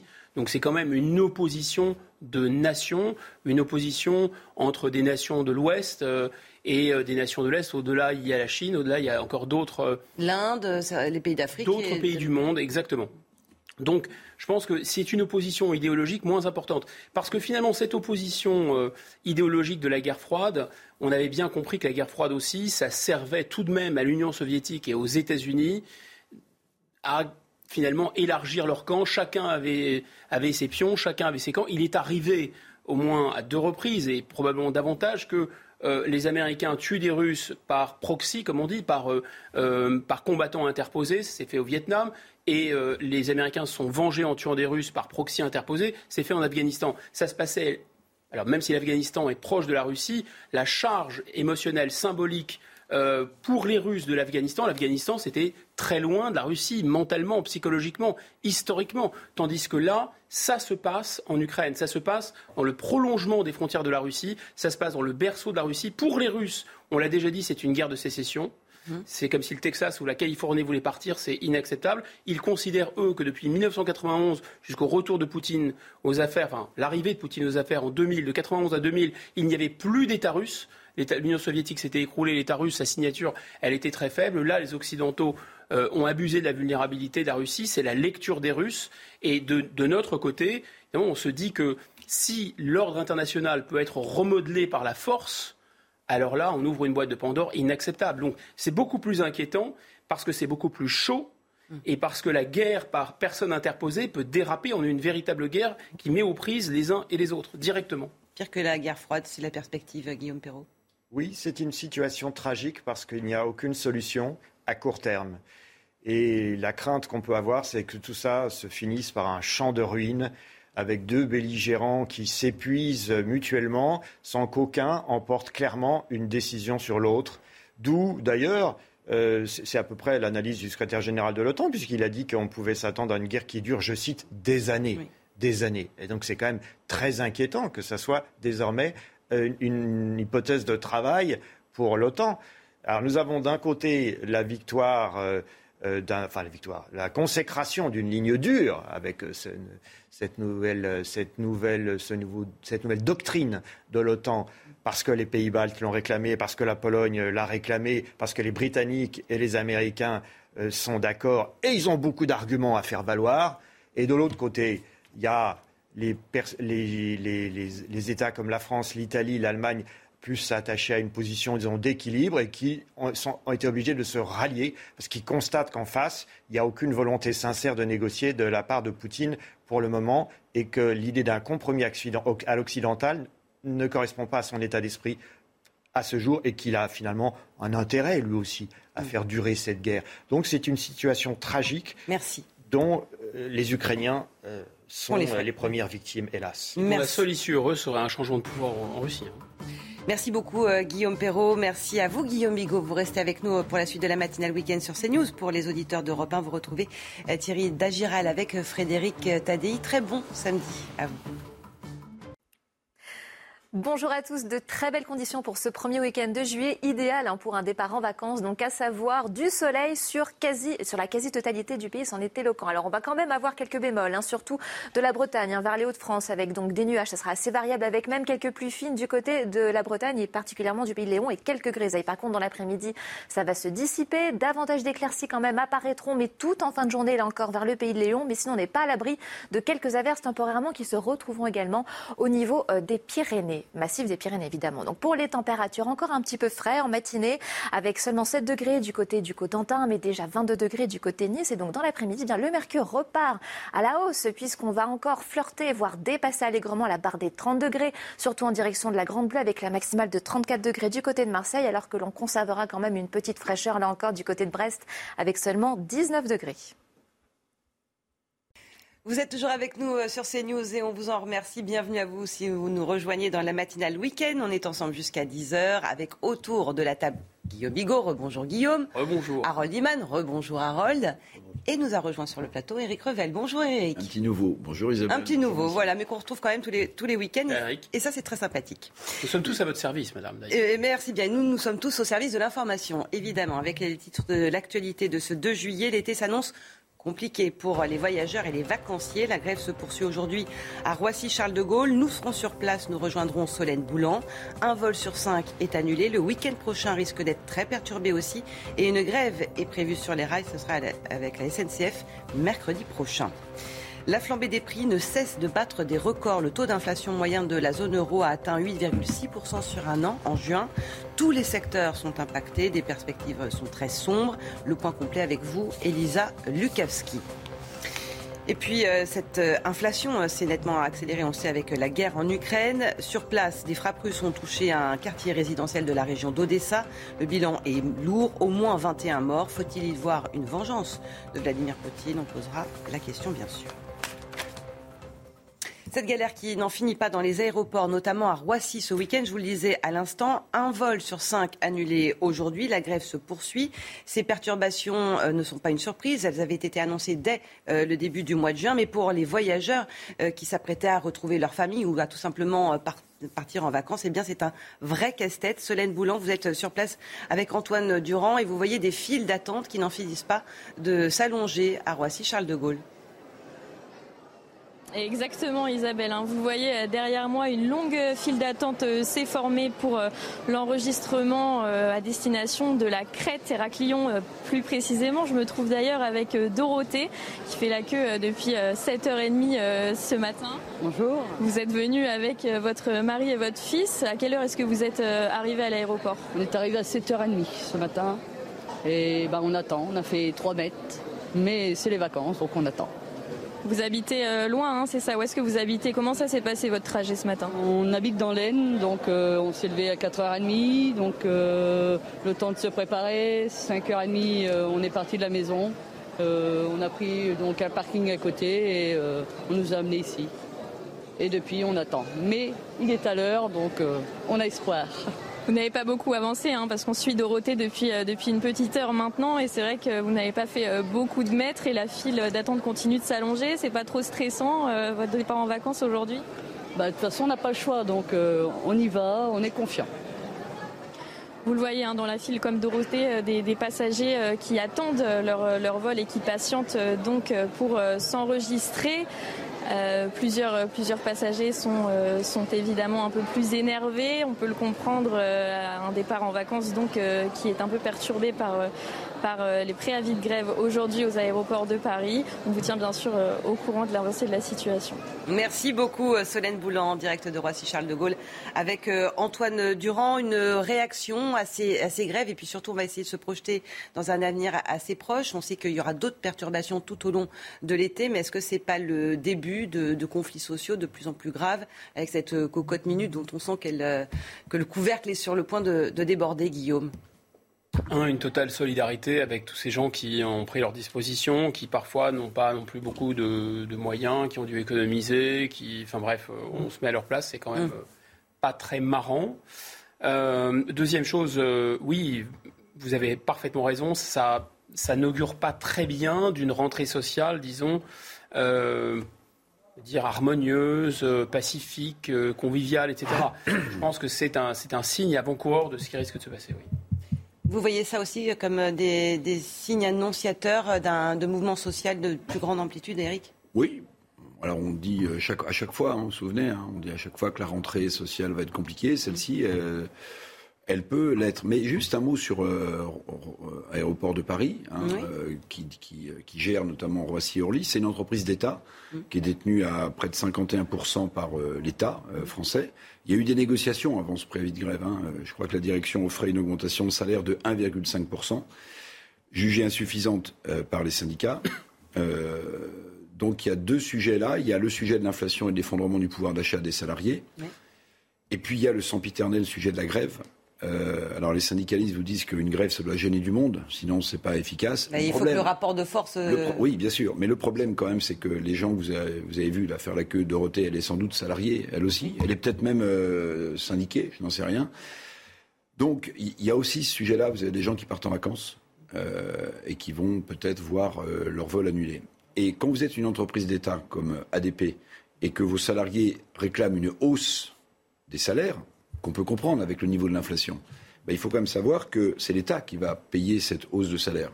Alors, je ne sais pas si vous avez vu, mais euh, à cause de l'augmentation de l'inflation, dont une partie de la dette est gagée sur l'inflation en France, et notamment sur le taux européen que vous rappeliez tout à l'heure, qui est nettement supérieur au taux français. Donc, la dette avec l'inflation européenne, plus l'augmentation des taux d'intérêt, le service de la dette en France, c'est-à-dire ce, euh, ce qui pourrait éventuellement manquer à l'État pour payer l'augmentation de ses salaires, en année pleine, c'est 17 milliards d'euros de plus à payer sur la dette. Donc, vous avez des syndicalistes qui réclament une augmentation du pouvoir d'achat. Très bien, on le comprend avec l'inflation. Comme beaucoup de Français. Quand vous êtes dans une entreprise publique, bah, c'est l'État qui va mettre la main à la poche. Or, il faut quand même savoir que simplement sur les agios de la dette française, les presque 3 000 milliards d'euros de dette, sur les agios, on a 17 milliards d'euros à payer en plus cette année, qui sont dus à l'augmentation des taux, plus euh, l'inflation en Europe, puisque une partie de la dette française est gagée sur le taux d'inflation en Europe. Mmh. Donc on est dans cette situation-là. Une cocotte minute sociale et en face un État qui peut plus payer euh, et qui ne peut que constater, comme l'a dit Bruno Le Maire, que les finances publiques ont atteint une cote d'alerte, ou comme avait dit François Fillon, on a oublié, qui lui a évalué les gros yeux de Nicolas Sarkozy, je suis à la tête d'un État en faillite. Vous évoquiez tout à l'heure, euh, Guillaume Bigot, un sujet très intéressant sur l'individualisation des conflits. C'est-à-dire que c'est un peu chacun pour soi finalement, chacun dans, son couloir.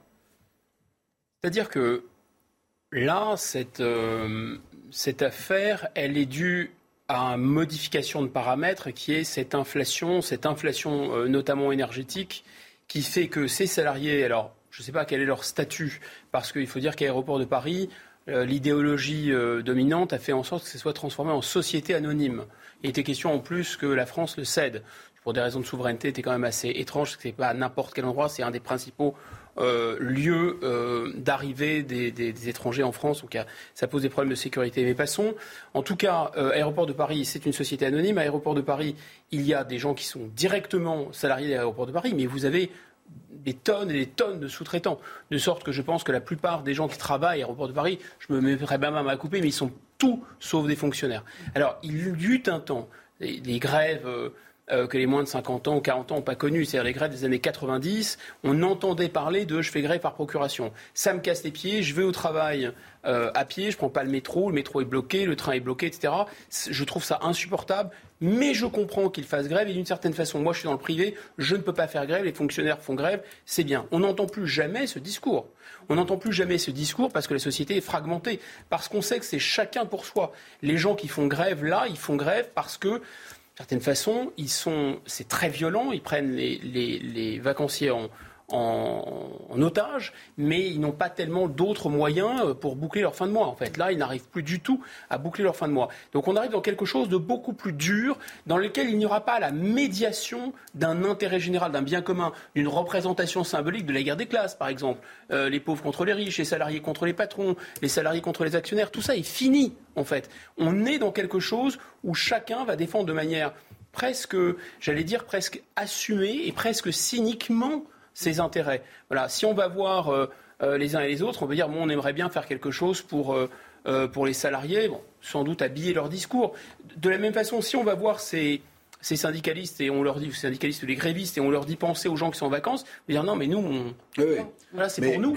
les gens en vacances, pareil, hein, ils sont, ils sont furieux. Il faut quand même rappeler, Guillaume, qu'il y a une loi sur le pouvoir d'achat qui arrive en Conseil des ministres le 6, qui sera discutée à l'Assemblée nationale à partir du 18. Qui est très attendue, oui. Qui est très attendue, dont, à mon avis, la partie la plus intéressante, euh, c'est ce qu'on appelle le dividende social. Vous savez, dans, dans ce projet de loi, il est indiqué que les entreprises de moins de 50 salariés pourraient bénéficier de participation ou d'intéressement. Mais il y, a un, double sujet, c'est que la participation ou l'intéressement, n'importe quelle PME ou TPE n'a pas la trésorerie pour la mettre en place, première chose.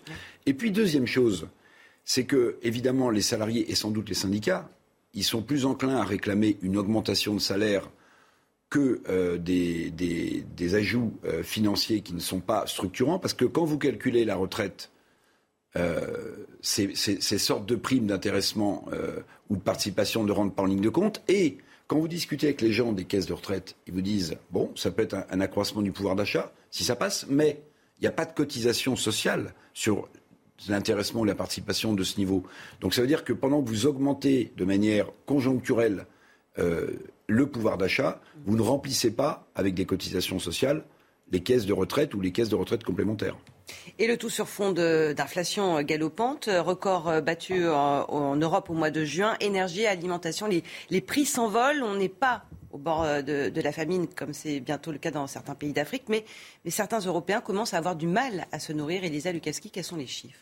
Il y a d'abord ce chiffre record de 8,6% sur un an. C'est le taux d'inflation euh, des 19 pays de la zone euro. C'est le plus euh, élevé jamais enregistré par l'Office européen des statistiques depuis la publication de l'indicateur en 1997. Une inflation qui n'épargne aucun pays hein, de la zone euro, même si la France, elle est moins impactée que ses voisins européens, puisqu'avec 6,5% au mois de juin, elle affiche le deuxième taux d'inflation le plus faible de la zone euro, euh, derrière Malte, et c'est 6,1%. À titre d'exemple, le voisin allemand a une inflation de 8,2%, mais certains pays sont touchés de plein fouet, en particulier ceux qui sont frontaliers avec la Russie, l'Estonie, la Lituanie ou la Lettonie, avec un taux record, vous le voyez, pour l'Estonie, et 22% d'inflation. Parmi les secteurs concernés euh, par ces hausses de prix, eh il y a en premier lieu l'énergie, électricité, gaz, pétrole, plus 41,9% sur un an au mois de juin. L'alimentation euh, suit avec une flambée des prix également, plus 8,9% en un an. Viennent ensuite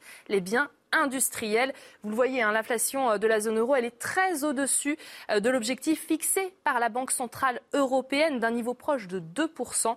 L'institution se prépare donc à remonter ses taux d'intérêt pour la première fois depuis 11 ans, quitte eh bien, à ralentir un petit peu plus encore la croissance. Merci Elisa. Guillaume, la, spirale infernale ne fait que commencer?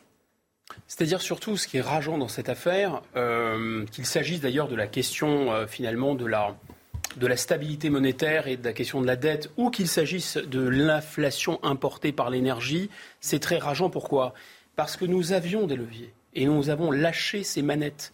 Euh, je vous rappelle qu'auparavant, on se ah, il, y a, fort longtemps, comme la Banque d'Angleterre, comme la Banque des États-Unis, euh, nous, les autorités publiques, la Banque centrale, disons, française, comme la Banque d'Angleterre ou la Réserve fédérale des États-Unis, acceptaient les titres de dette français et acceptait de les refinancer.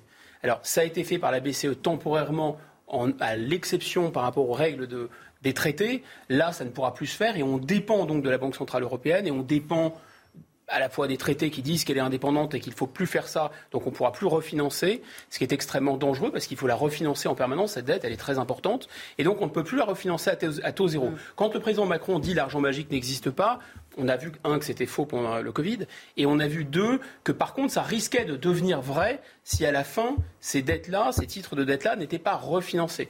Donc on avait les moyens de faire ça, mais on a décidé de faire la mm. BCE, on a décidé de faire l'euro, donc on n'en a plus les moyens. Le deuxième mécanisme, c'est que nous avions, euh, l'EDF était un service public, comme GDF était un service public, et il y a 30 ans de ça, 25 ans de ça peut-être, nous exportions de l'électricité nous avions une consommation et une production d'énergie qui étaient largement suffisantes. C'était le nucléaire C'était nucléaire.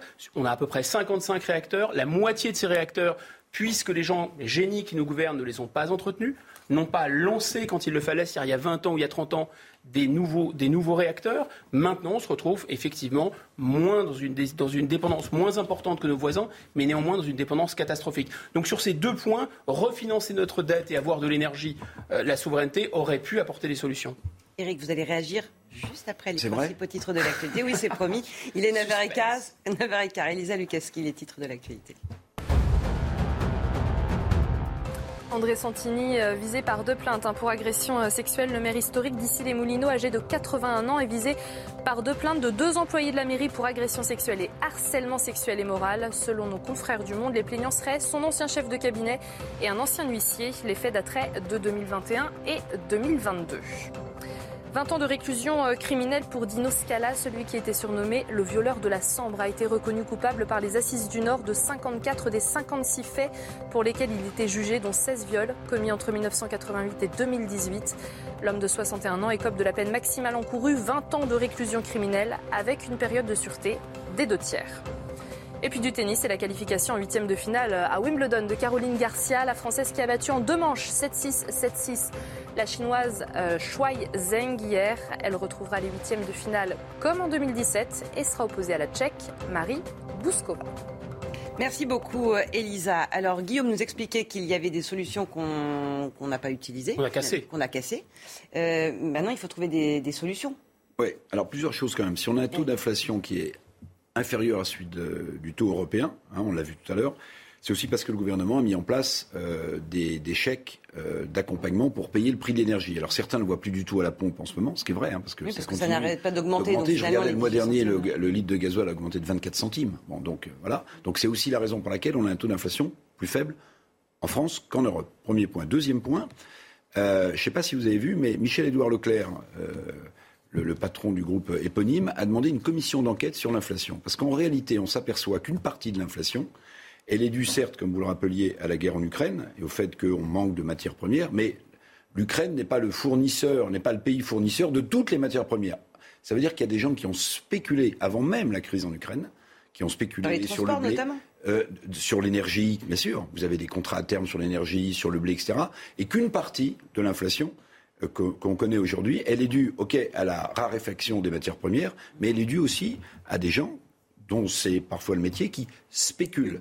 Et cette commission d'enquête, si elle se tient, elle pourrait être intéressante. Troisième chose, il y a un vrai problème avec la Banque Centrale Européenne. Guillaume Bigot a raison de le rappeler.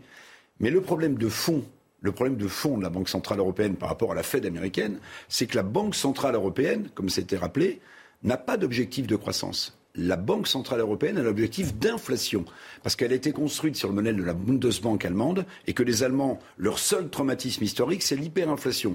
Donc, comme nous n'avons pas d'objectif de croissance avec la BCE, mais un objectif d'inflation, ben, on surveille, et là, évidemment que c'est très important, on surveille toujours, historiquement, le niveau de l'inflation, mais pas le niveau de la croissance. Et puis, il faut quand même le dire, on est rentré dans une double spirale économique qui est dangereuse. La première, c'est qu'il faut réemployer le mot, même s'il n'est pas très courant.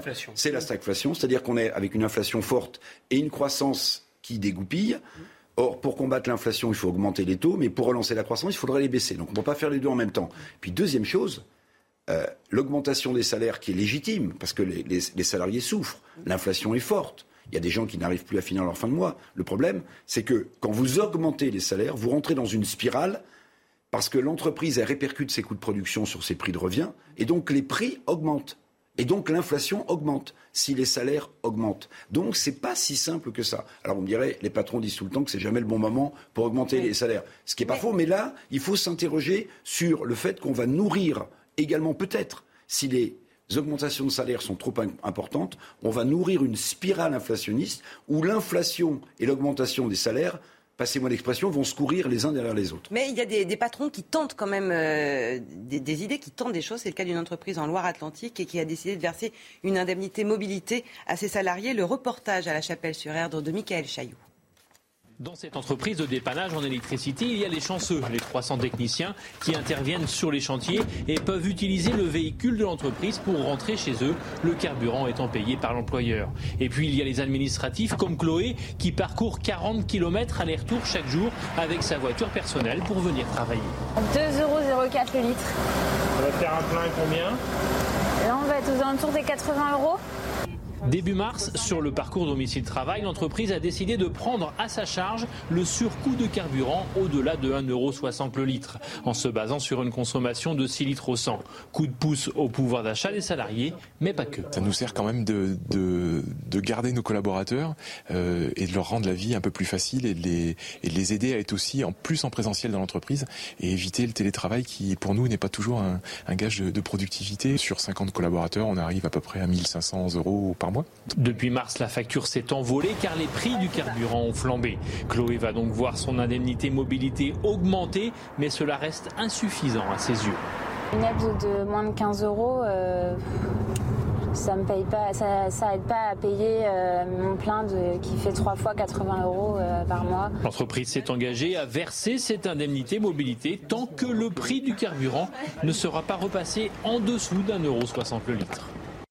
La guerre en Ukraine maintenant et ces missiles tirés par euh, les Russes depuis la mer Noire qui ont frappé euh, des immeubles résidentiels de la région d'Odessa. Le bilan est lourd, au moins 21 morts. Mathilde Libanaise et Augustin Donadieu. Au milieu du chaos, ces pompiers tentent désespérément de trouver des survivants.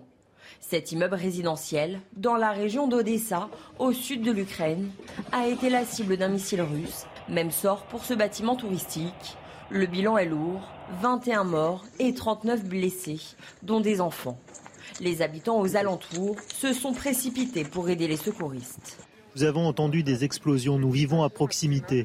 Nous sommes venus ici sur le site, avons évalué la situation avec les secouristes et les habitants et avons aidé ensemble ceux qui ont survécu à sortir des décombres. Et ceux qui sont malheureusement décédés, nous avons aidé à les emporter. Les missiles auraient été largués par un avion stratégique russe depuis la mer Noire. Des missiles conçus pour toucher des navires de combat, selon Volodymyr Zelensky. Ce n'est pas une seule frappe, ce n'est pas une coïncidence comme ils disent quotidiennement dans les médias russes. C'est une frappe directe d'un missile russe. C'est la terreur russe contre nos villes, nos villages, nos habitants, que ce soit des adultes ou des enfants. L'Allemagne dénonce une attaque inhumaine. La Russie dément une nouvelle fois cibler des infrastructures civiles et assure ne viser que des installations militaires dans cette région d'Odessa, cruciale pour le contrôle de la mer Noire.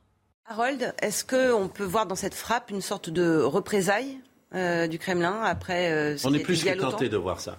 Euh, parce qu'il faut revenir à, l'île aux serpents pendant deux secondes et le front qui se pourrait se déplacer vers Odessa, même si le gros des combats se déroule à, euh, dans le Donbass.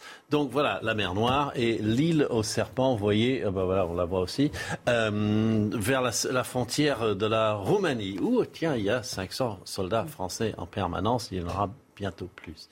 Eh bien, là, on a bombardé au sud d'Odessa, cette ville de Sergivka, et ça, c'est un petit peu euh, Serhiyivka, si on mm. utilise la graphie ukrainienne, où les G deviennent des H. Bon, c'était une façon, ça n'avait aucune espèce d'importance, cette ville. On a bombardé quelques immeubles, c'était pour dire, voilà, euh, c'est notre cadeau d'adieu russe, de l'armée russe, euh, pour quitter l'île aux serpents qui est une île ukrainienne. Ça n'a absolument rien à voir avec la, Russie, mais ça contrôle le passage euh, des denrées qui pourraient aller d'Odessa vers euh, les détroits. On assiste toujours et encore à cette euh, escalade. On parlera peut-être de ce retour à un climat de, guerre froide alors qu'on assiste à une guerre chaude très concrètement depuis euh, plus de quatre mois maintenant dans cette guerre en Ukraine. On évoquera aussi cette haute tension à l'Elysée et à Matignon puisqu'on attend dans les heures ou les jours qui viennent un remaniement. Et puis Elisabeth Borne préparait son discours de politique générale alors que deux Français sur trois souhaitent qu'elle se soumette à un vote de confiance des députés juste après son discours. A tout de suite. 9h30 dans la matinale week-end, toujours en compagnie de Guillaume Bigot, Harold Iman et Eric Revel. Merci de m'avoir invité, M. Bigot. Mais, mais, vous êtes chez vous Mais évidemment, tous les week-ends quand vous voulez. face à Bigot. Ah non, non, non. Ah non, mais, la Alors, face à Bigot, non, vous n'avez rien suivi au programme bah, de la... si, Mais si, j'ai vu le, panneau face à Bigot. Ah oui, mais ça, c'est à 8h, à 8h15. Ah, Bref, là, vous êtes euh, sur euh, CNews, il est 9h30. et on est tous ensemble pour développer les titres de l'actualité. Et aujourd'hui, il y a Guillaume Bigot, Eric Revel et Harold Iman. Et à l'écoute d'Isabelle, ça pourrait oui. Bon, allez, on commence par une question. Le quinquennat va-t-il enfin commencer? Après des semaines de consultation, on attend en début de semaine un remaniement du gouvernement. Elisabeth Borne planche aussi sur son discours de politique générale. Les Français sont 66% à souhaiter qu'elle se soumette à un vote de confiance. Le début d'un été redouté dans les hôpitaux. On connaît la crise que traversent les services d'urgence. À cela s'ajoute la septième vague de Covid. Les contaminations augmentent fortement. Nous verrons comment l'hôpital se prépare, notamment dans certains endroits, avec l'afflux de touristes et de vacanciers, comme à Arcachon. Et puis nous reviendrons sur cette escalade entre Russes et Occidentaux cette semaine à l'occasion du sommet de l'OTAN. Il règne comme un climat de guerre froide. L'Alliance Atlantique dit voir Moscou comme une menace et promet de renforcer sa présence sur le flanc est de l'Europe. Il est de retour d'une longue séquence à l'international. Emmanuel Macron replonge maintenant dans les affaires courantes et il y a urgence. Le contexte de flottement ne peut pas durer. Il a rencontré Elisabeth Borne hier en fin d'après-midi avec euh, deux dossiers très chauds.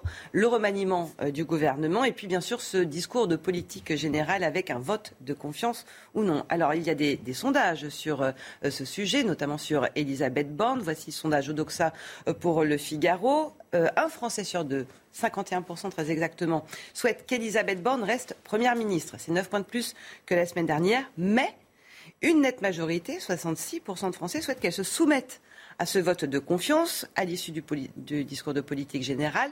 Pour rappel, Guillaume Bigot, ça n'est pas obligatoire, c'est une tradition républicaine, mais il y en a d'autres qui, euh, qui n'ont pas fait. Sept Premier ministre sous la cinquième. Bon, est-ce qu'elle peut l'éviter elle aussi? Bien sûr qu'elle peut l'éviter. Est-ce qu'elle aurait intérêt à l'éviter? Bien sûr qu'elle peut l'éviter, mais il faut néanmoins rappeler tout de suite que les conditions dans lesquelles exerçaient ces premiers ministres qui ne se sont pas soumis à un vote de confiance étaient très différentes. D'abord, soit ils, avaient, ils ne l'ont pas fait parce que c'était un peu l'intention du président de la République de montrer que c'était l'exécutif qui avait la main, mais en réalité, à chaque fois, sous Pompidou, sous Couve de Murville, sous euh, euh, Mesmer, à chaque fois, il y avait une, une large majorité acquise à la cause du président. Donc euh, simplement, ils n'ont même pas eu besoin de le faire, si vous voulez, mais ils pouvaient gouverner. Soit il y avait tout de même une majorité qui avait été constituée, certes, de briques et de brocs, mais tout de même une majorité, et c'est le fameux exemple de Michel Rocard, voilà, avec, un, une majorité qui n'a pas été trouvée pour l'instant, et deux, très important, le 49.3, l'utilisation du 49.3, qui pouvait être mis un peu en, mode rafale. Là, on ne peut l'utiliser euh, qu'une fois euh, par session. Donc ça, budget. Hors budget, absolument hors budget.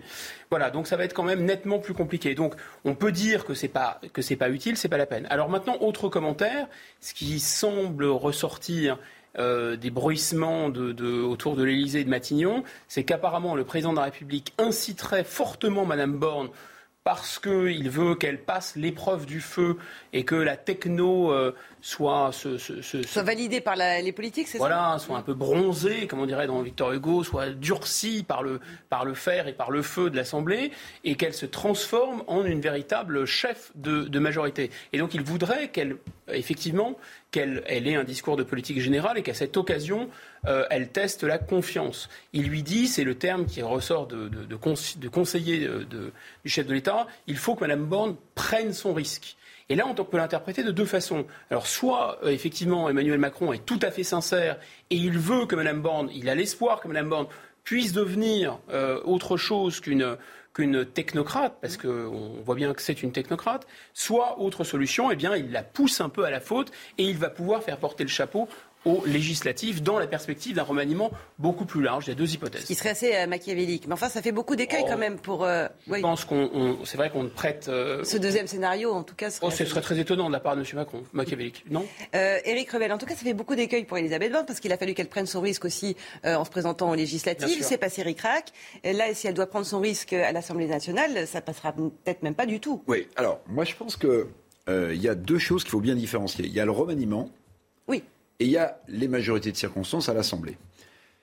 Et entre les deux, il y a le vote de confiance ou pas de Mme Borne et de son gouvernement. Je pense que si le remaniement, il est assez large, et qu'à l'intérieur de ce remaniement, vous retrouvez par exemple euh, des LR, alors je pense, sans grand risque, que si elle demande le vote de confiance, elle l'aura, Voilà. dès l'instant où vous aurez le groupe LR, par exemple, qui voterait la confiance, puisque certains de ses membres auraient intégré ce gouvernement. Maintenant, euh, c'est la seule utilité, à mon avis, d'un remaniement large, parce que pour le reste, je suis convaincu que un nouveau gouvernement ne modifiera pas d'une voix les majorités à l'Assemblée nationale. Donc ça veut dire que de toute façon, le remaniement large, peut être utile si elle demande la confiance. Et là, évidemment, les groupes qui rentreraient avec les membres de leur groupe dans ce gouvernement, bah, Il ils voteraient la confiance pour elle, évidemment. Mais en revanche, ça ne bougera pas une voix, à mon avis, pour les futures lois à voter à l'Assemblée nationale. Parce que chaque groupe, évidemment, et les LR l'ont dit en premier avec M. Marlex, qui est le nouveau patron de groupe, euh, il est hors de question d'apporter notre soutien. Il n'est pas, il n'est pas de question, évidemment, de faire du non national, ni à ce stade de coalition.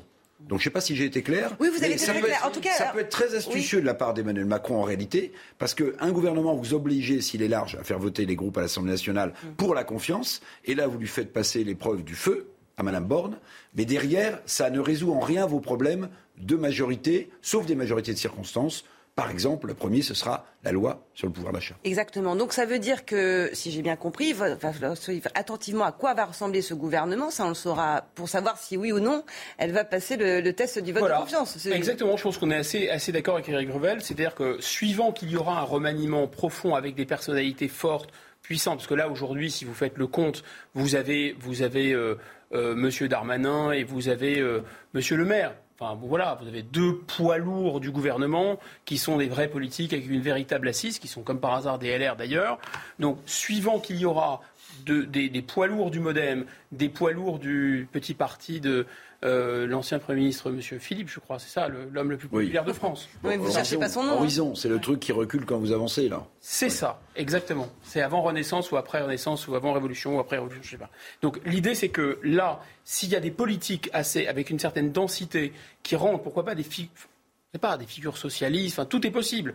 Avant, euh, donc au moment du remaniement, si le remaniement est, est profond et très politiquement significatif, hein, alors la carte du maintien de Mme Borne et le scénario que décrit, que décrit Eric est jouable. Si en revanche c'est des remaniements tout à fait légers, je pense que la stratégie du fusible euh, Borne pour faire porter le chapeau à l'Assemblée n'est pas Je voulais totalement vous faire une petite confidence. Allez-y. Euh, évidemment, je ne citerai pas mes sources, mais je pense qu'elles sont solides. Solides. C'est que du côté des Républicains, on estime qu'il y a deux lignes rouges à ne pas franchir dans Ah. ce remaniement. Lesquels Alors, et, et après, ça peut se négocier à l'Assemblée, peut-être autour de majorité. Le premier, c'est qu'il faut, il ne faudrait pas, je parle au conditionnel, que M. Abad soit maintenu. Parce que les Républicains considèrent que l'ancien président de groupe à l'Assemblée nationale a trahi son camp. le, Alors, le parquet de Paris, je le rappelle aussi par ailleurs, a ouvert une enquête. alors justement, peut-être que c'est l'occasion de... Et puis la deuxième ligne rouge, apparemment qui ne serait pas franchissable si les LR devaient travailler euh, avec euh, la majorité, euh, c'est que M. Juvin ne soit pas nommé à la santé. Philippe serait- qui était ancien aussi candidat à la primaire euh, des Républicains. Exactement. Ils vont régler leur compte. Alors, en fait, deux marqueurs, on verra s'ils sont respectés ou pas. Et après, il y aura des choses qui pourraient se, se, se négocier. Et puis, il y a aussi la- les Verts. Les Verts, M. Jadot, si je, je me souviens bien, il a tendu la main. C'est-à-dire que ce serait quand même très très digne. C'est-à-dire que les LR, pour faire la même chose que ce qu'ont fait M. Je Juvin parle au conditionnel. et M. Abad, J'ai une source sérieuse, mais que je n'ai Et pas. on a entendu ces indiscrétions. Merci. Voilà. Et c'est euh, intéressant. merci. Et c'est intéressant, et ça prouve qu'ils ont la peau, la- enfin, ils ont la, la rancune tenace, mais c'est-à-dire qu'ils vont punir les gens de faire ce qu'ils vont faire eux. Intéressant. Et avec euh, Christian Jacob, qui a donc quitté le, la présidence du groupe Les Républicains. et derrière, évidemment, il y a des choses intéressantes qui vont se passer entre ancienne et nouvelle génération, et puis entre incarnation idéologique ou pas. Entre Semaine... Laurent Wauquiez et euh, Xavier Bertrand, s'ils se présentent, vous voyez bien que c'est pas tout à fait la Semaine même décisive euh, qui s'annonce à, à, tous les échelons. Ça va être passionnant, cet été va être Ça va être absolument passionnant. La septième vague de Covid et ce fort rebond des contaminations en France, là c'est moins passionnant. Plus de 125 000 cas ont été détectés. Les hospitalisations remontent. Alors dans les hôpitaux, forcément, l'inquiétude gagne du terrain. C'est le cas en Gironde. C'est un département où on attend beaucoup de vacanciers pendant l'été et où on redoute la saturation parce que les personnels sont moins nombreux en cette période de congé. Illustration à Arcachon avec le reportage d'Antoine Estève et Jérôme Rampenou. L'hôpital d'Arcachon est sous tension. La saison estivale et le triplement de la population dans cette zone touristique menacent des plannings déjà très serrés aux urgences. Les urgences, par essence, euh, s'adaptent toujours. Euh, c'est peut-être notre problème, c'est qu'à force de s'adapter, on ne se rend pas compte que, que, que c'est dur et qu'on est en difficulté et qu'au bout d'un moment, on ne pourra plus nous s'adapter. Mais, euh, mais, voilà, pour l'instant, de toute façon, on répond à la demande, mais c'est vrai que ce ça se fait dans la douleur. La grande interrogation, c'est cette vague de Covid-19 qui arrive. On ne connaît pas encore ses conséquences sur les arrêts de travail des personnels et sur l'afflux de malades. L'autre problème des urgences, c'est la gestion du stress, celui des soignants, mais aussi celui des personnes qui attendent parfois plusieurs heures. Ici, on mise sur les caméras de surveillance pour leur effet dissuasif. Les gens sont en vacances, donc euh, euh, ben s'ils viennent aux urgences, ça va leur perturber leurs vacances. Donc ils n'arrivent pas dans le même état d'esprit et effectivement, il y a plus de tension. Les gens savent qu'ils sont filmés, euh, du coup particulièrement aux urgences, donc ça peut avoir un effet dissuasif. Bien sûr, de temps en temps, il se peut qu'il y ait peut-être trop de monde, un, un afflux de, de, de, de demandes. Il faut arrêter d'accuser, il faut essayer de comprendre. Il faut surtout être, se respecter les uns les autres. Pour absorber la surcharge de travail estivale, l'hôpital compte sur le renfort de deux médecins de ville chaque jour. Ils aideront les urgentistes pour soigner toutes les pathologies sans gravité en juillet et en août. Ce reportage, Guillaume, il illustre un peu euh, tout ce qui traverse en ce moment euh, l'hôpital. Il y a aussi cette mission flash qui avait été demandée par Emmanuel Macron, qui a été rendu, le rapport a été rendu cette semaine.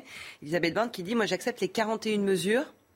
Une réaction à ces mesures euh, dont elle dit que ce sont des mesures de très court terme. C'est le moins qu'on puisse dire. Je pense qu'un ministre de la Santé digne de ce nom n'aurait pas osé annoncer ces mesures. Regardez-les dans le détail. On n'a pas le temps de les égrener. C'est du volontarisme de saut de puce. C'est assez incroyable. C'est l'équivalent pour régler les problèmes de l'hôpital, des hôpitaux, pardon, du speed dating euh, pour les professeurs. l'éducation nationale. C'est-à-dire, euh, c'est rustine, euh, c'est des petites rustines, la politique de la rustine, avec en plus de se donner l'impression de action-réaction. Euh, nous sommes, voilà, c'est affligeant. Eric Trois chiffres, si vous me permettez. Oui. On a un gros problème de main-d'œuvre un peu partout. 300 000 dans la restauration, qui ne sont pas pourvus. Euh, 75 euh, 000, euh, 100 000 dans l'hospitalier. Mmh. Donc là, il y, y, a une pénurie de main-d'œuvre incroyable. Et pénurie d'enseignants aussi. Pénurie euh, d'enseignants. Voilà, et moi, j'ai le sentiment, mais vous voyez, c'est pas juste pour faire un bon mot, mais il y a eu le Ségur qui a été tenu, vous vous en souvenez, euh, pour euh, les personnes hospitalières. Depuis, pas grand-chose a bougé. Donc maintenant, le mot à la mode, c'est la mission flash. Donc c'est la mission flash. Et pour moi, pardonnez-moi, j'en ai discuté avec quelques soignants. Euh, je vais résumer leurs pensées. La, la, mission flash est une sorte de ticket à gratter politique de la française des jeux macronienne. Vous voyez? Ça, c'est Mmh. c'est perçu comme ça. C'est-à-dire, c'est un espèce de. Vous voyez ce que je veux dire? Vous rendez un rapport de 60 pages en 15 jours, dont la plupart des conclusions sont connues depuis des années, avec quand même des mesures qui interpellent les professionnels de la santé. Par exemple, euh, le triage en amont, pardonnez-moi ce mot. Avec le 15, c'est ça? Euh, Oui, oui. Euh, mais attendez, moi je suis inquiet d'abord parce qu'il y a eu des drames absolus de gens qui appelaient le SAMU ou qui appelaient le 15 et qu'on a à distance mal aiguillé, mal conseillé et qui en, qui en ont perdu la vie. Donc dire qu'on va trier en amont des gens pour les urgences, moi ça m'inquiète quand même beaucoup. Surtout ce qui est fou, c'est ce sont les gens qui ont mis l'hôpital à terre. Il faut le dire, Madame Borne était impliquée dans ces politiques. Euh, le, notre ancien Premier ministre, M. Castex, était aux premières loges de ces politiques. C'est les gens qui ont détruit l'hôpital. Ils ont mis 30 ans, 20 ans pour détruire l'hôpital, et maintenant ils prennent 3 minutes pour le retaper avec euh, des mesures flash. Comme dit Einstein, ce pas les gens qui ont créé les problèmes qui vont les résoudre. Ça, c'est sûr. 10h moins les principaux titres de l'actualité. Elisa Lukaski. Premier départ euh, en vacances ce week-end et euh, la pagaille dans les aéroports euh, parisiens. Des dizaines de vols vont être annulés aujourd'hui à Roissy-Charles de Gaulle notamment. Seront concernés un vol sur cinq depuis 7 heures ce matin et jusqu'à 14 heures au départ ou à l'arrivée de cet aéroport parisien à l'origine du mouvement du personnel des aéroports, les salaires et leurs conditions de travail. Les premiers couples de même sexe se sont dit oui hier en Suisse. Le pays a officiellement adopté le mariage pour tous par référendum il y a moins d'un an, en septembre. La Suisse était l'un des derniers pays en Europe occidentale à franchir le pas. Les Pays-Bas ont été les premiers à l'avoir fait en 2001. Près de 350 personnes ont été évacuées euh, de la cité balnéaire de Castel Platiadaro en Catalogne hier. Un incendie gigantesque s'est déclaré peu avant 13 heures. Il aura déjà touché plus de 70 hectares de forêt. Il menace des habitations mais aussi un complexe de golf. Merci Elisa. On parle de, de, la guerre en Ukraine maintenant et de ce sommet de l'OTAN où vous étiez, Harold Iman, vous étiez à Madrid et on a entendu le patron de l'OTAN, Jens Stoltenberg, parler de la Russie comme désormais d'une menace. On écoute et on en parle après. Aujourd'hui, les dirigeants ont approuvé le nouveau concept stratégique de l'OTAN. Il est publié au moment même où nous nous parlons. C'est le nouveau concept stratégique. L'actuel a été convenu en 2010 et c'est très différent de ce que nous avions convenu à l'époque. Il indique clairement que la Russie représente la menace la plus importante et la plus directe pour notre sécurité. La Russie était considérée depuis des années maintenant comme un partenaire. C'est aujourd'hui une menace C'est à cause de la Alors, guerre Voilà les conclusions. Euh, on, on, peut guère douter euh, de la dangerosité du régime de Vladimir Poutine en Ukraine. Mais euh, ce que tente de dire Jens Stoltenberg, c'est qu'il y a encore euh, 12 ans, on, on essayait de ne pas le provoquer. C'est l'idée. Voilà, euh, on jugera. Euh, maintenant, on est en train de déplacer des soldats d'un pays à l'autre. Euh, L'OTAN, en fait, il n'y a pas beaucoup de soldats strictement OTAN qui bougent en temps normal. Maintenant, il y en a beaucoup plus. ça dépend des calculs qu'on peut faire. On peut monter jusqu'à 40 000 si on veut. faire certains calculs, ils entrent, ils sortent. On a 500 Français de manière permanente en Roumanie. Pourquoi en Roumanie? Bah Parce que c'est juste en face de l'Ukraine. Bref on est en train de mettre des soldats américains, canadiens, allemands, français, britanniques, espagnols, italiens dans tout, tout le flanc Est. Oui. Et c'est ça la nouveauté. C'est la concrétisation de ce que dénonçait Vladimir Poutine. Euh... Oui, mais alors je voudrais poser une question à Harold, qui est notre spécialiste. Euh, pendant des décennies, euh, ce monde a vécu de manière bipolaire avec cette guerre froide, États-Unis, Union soviétique. Mm. Finalement, le monde n'était-il pas plus stable quand il y avait une guerre froide? Et deuxième question, mon cher Harold, euh, la Russie, euh, évidemment, nonobstant les, les horreurs qu'elle commet en Ukraine, mais c'est une façon aussi de la remettre dans le jeu géopolitique, parce que la Chine émerge comme la première puissance oui. économique mondiale, et là, la Russie, si c'est une logique de guerre froide, alors la Russie retrouve, à l'insu de son plein gré, un espèce de statut de premier plan. Très rapidement. C'est très juste. La, la, Russie devient surdimensionnée parce qu'elle est beaucoup plus faible que la, la Chine. Alors que sous la guerre froide, la Chine était beaucoup plus faible mm. que la Russie. Donc euh, c'est pour ça qu'il y a un petit mot dans euh, le texte qu'a montré Jens Stoltenberg, euh, c'est-à-dire le concept stratégique, qui dit eh, attention, la Chine est peut-être notre compétiteur stratégique. Donc on a un peu minoré quand même la Chine. Guillaume? Écoutez, dans ce domaine euh, diplomatico-militaire, géo, géostratégique, il vaut mieux en général faire les choses sans les dire. Là, ce que fait l'OTAN, c'est dire les choses sans les faire. On envoie des armes à l'Ukraine, mais trop peu finalement pour qu'ils arrivent à se défendre. Et donc, non seulement on dit les choses, on crée une situation de tension sans pouvoir sauver les Ukrainiens, mais en plus, on se tire des balles dans le pied, on se fait mal, on se... Mmh. les sanctions, si vous voulez, la, la, le gaz, il faut s'arrêter un instant. Personne n'en parle, mais on menace Vladimir Poutine de couper le gaz. Et vous savez ce qu'il nous répond? Ben Dans ce cas, c'est moi qui vais le couper. Oui, et c'est nous qui voilà. serons. Euh, Est-ce que ce sont des sanctions? déjà le cas Non. Pour les États-Unis, éventuellement, on voit bien qu'ils vont vendre du gaz de schiste et des armes. Pour les autres, c'est du suicide. Le sport. Wimbledon. Tout sourire, Caroline Garcia poursuit sa route à Wimbledon. La Française s'est qualifiée pour les huitièmes de finale du tournoi en écartant la Chinoise Shuai Zhang. Victoire dans la douleur en 2-7, 7-6, 7-6. Au prochain tour, elle affrontera la Tchèque Marie Bouskova. Hugo Humbert peut avoir des regrets. Le Français qui a remporté le premier set lors du troisième tour de Wimbledon n'a ensuite pas tenu la distance face à David Goffin. Le 112e joueur mondial s'incline en 4-7 et ne verra pas les huitièmes de finale du tour. Guillaume, Harold, Eric, merci beaucoup à tous les trois. Rendez-vous euh, demain, même heure, même endroit. On vous retrouve, vous, juste après le docteur euh, Millot à 10h, ou ce sera 11h. Alors, très exceptionnellement, je ne serai pas là, je serai la semaine prochaine, mais avec Jean-Loup Bonamy, avec Régis Le Sommier, euh, des invités très intéressants, notamment Jeannette Bougrab sur le statut des femmes chez, nos, chez nos voisins. Y a-t-il un modèle français? Info du monde, donc à 11h, mais juste avant, c'est bonjour, docteur Millot. Bon samedi à vous, à demain. Hi, I'm Daniel, founder of Pretty Litter. Cats and cat owners deserve better than any old-fashioned litter. That's why I teamed up with scientists and veterinarians to create Pretty Litter. Its innovative crystal formula has superior odor control and weighs up to 80% less than clay litter. Pretty Litter even monitors health by changing colors to help detect early signs of potential illness. It's the world's smartest kitty litter. Go to prettylitter.com and use code ACAST for 20% off your first order and a free cat toy. Terms and conditions apply. See site for details.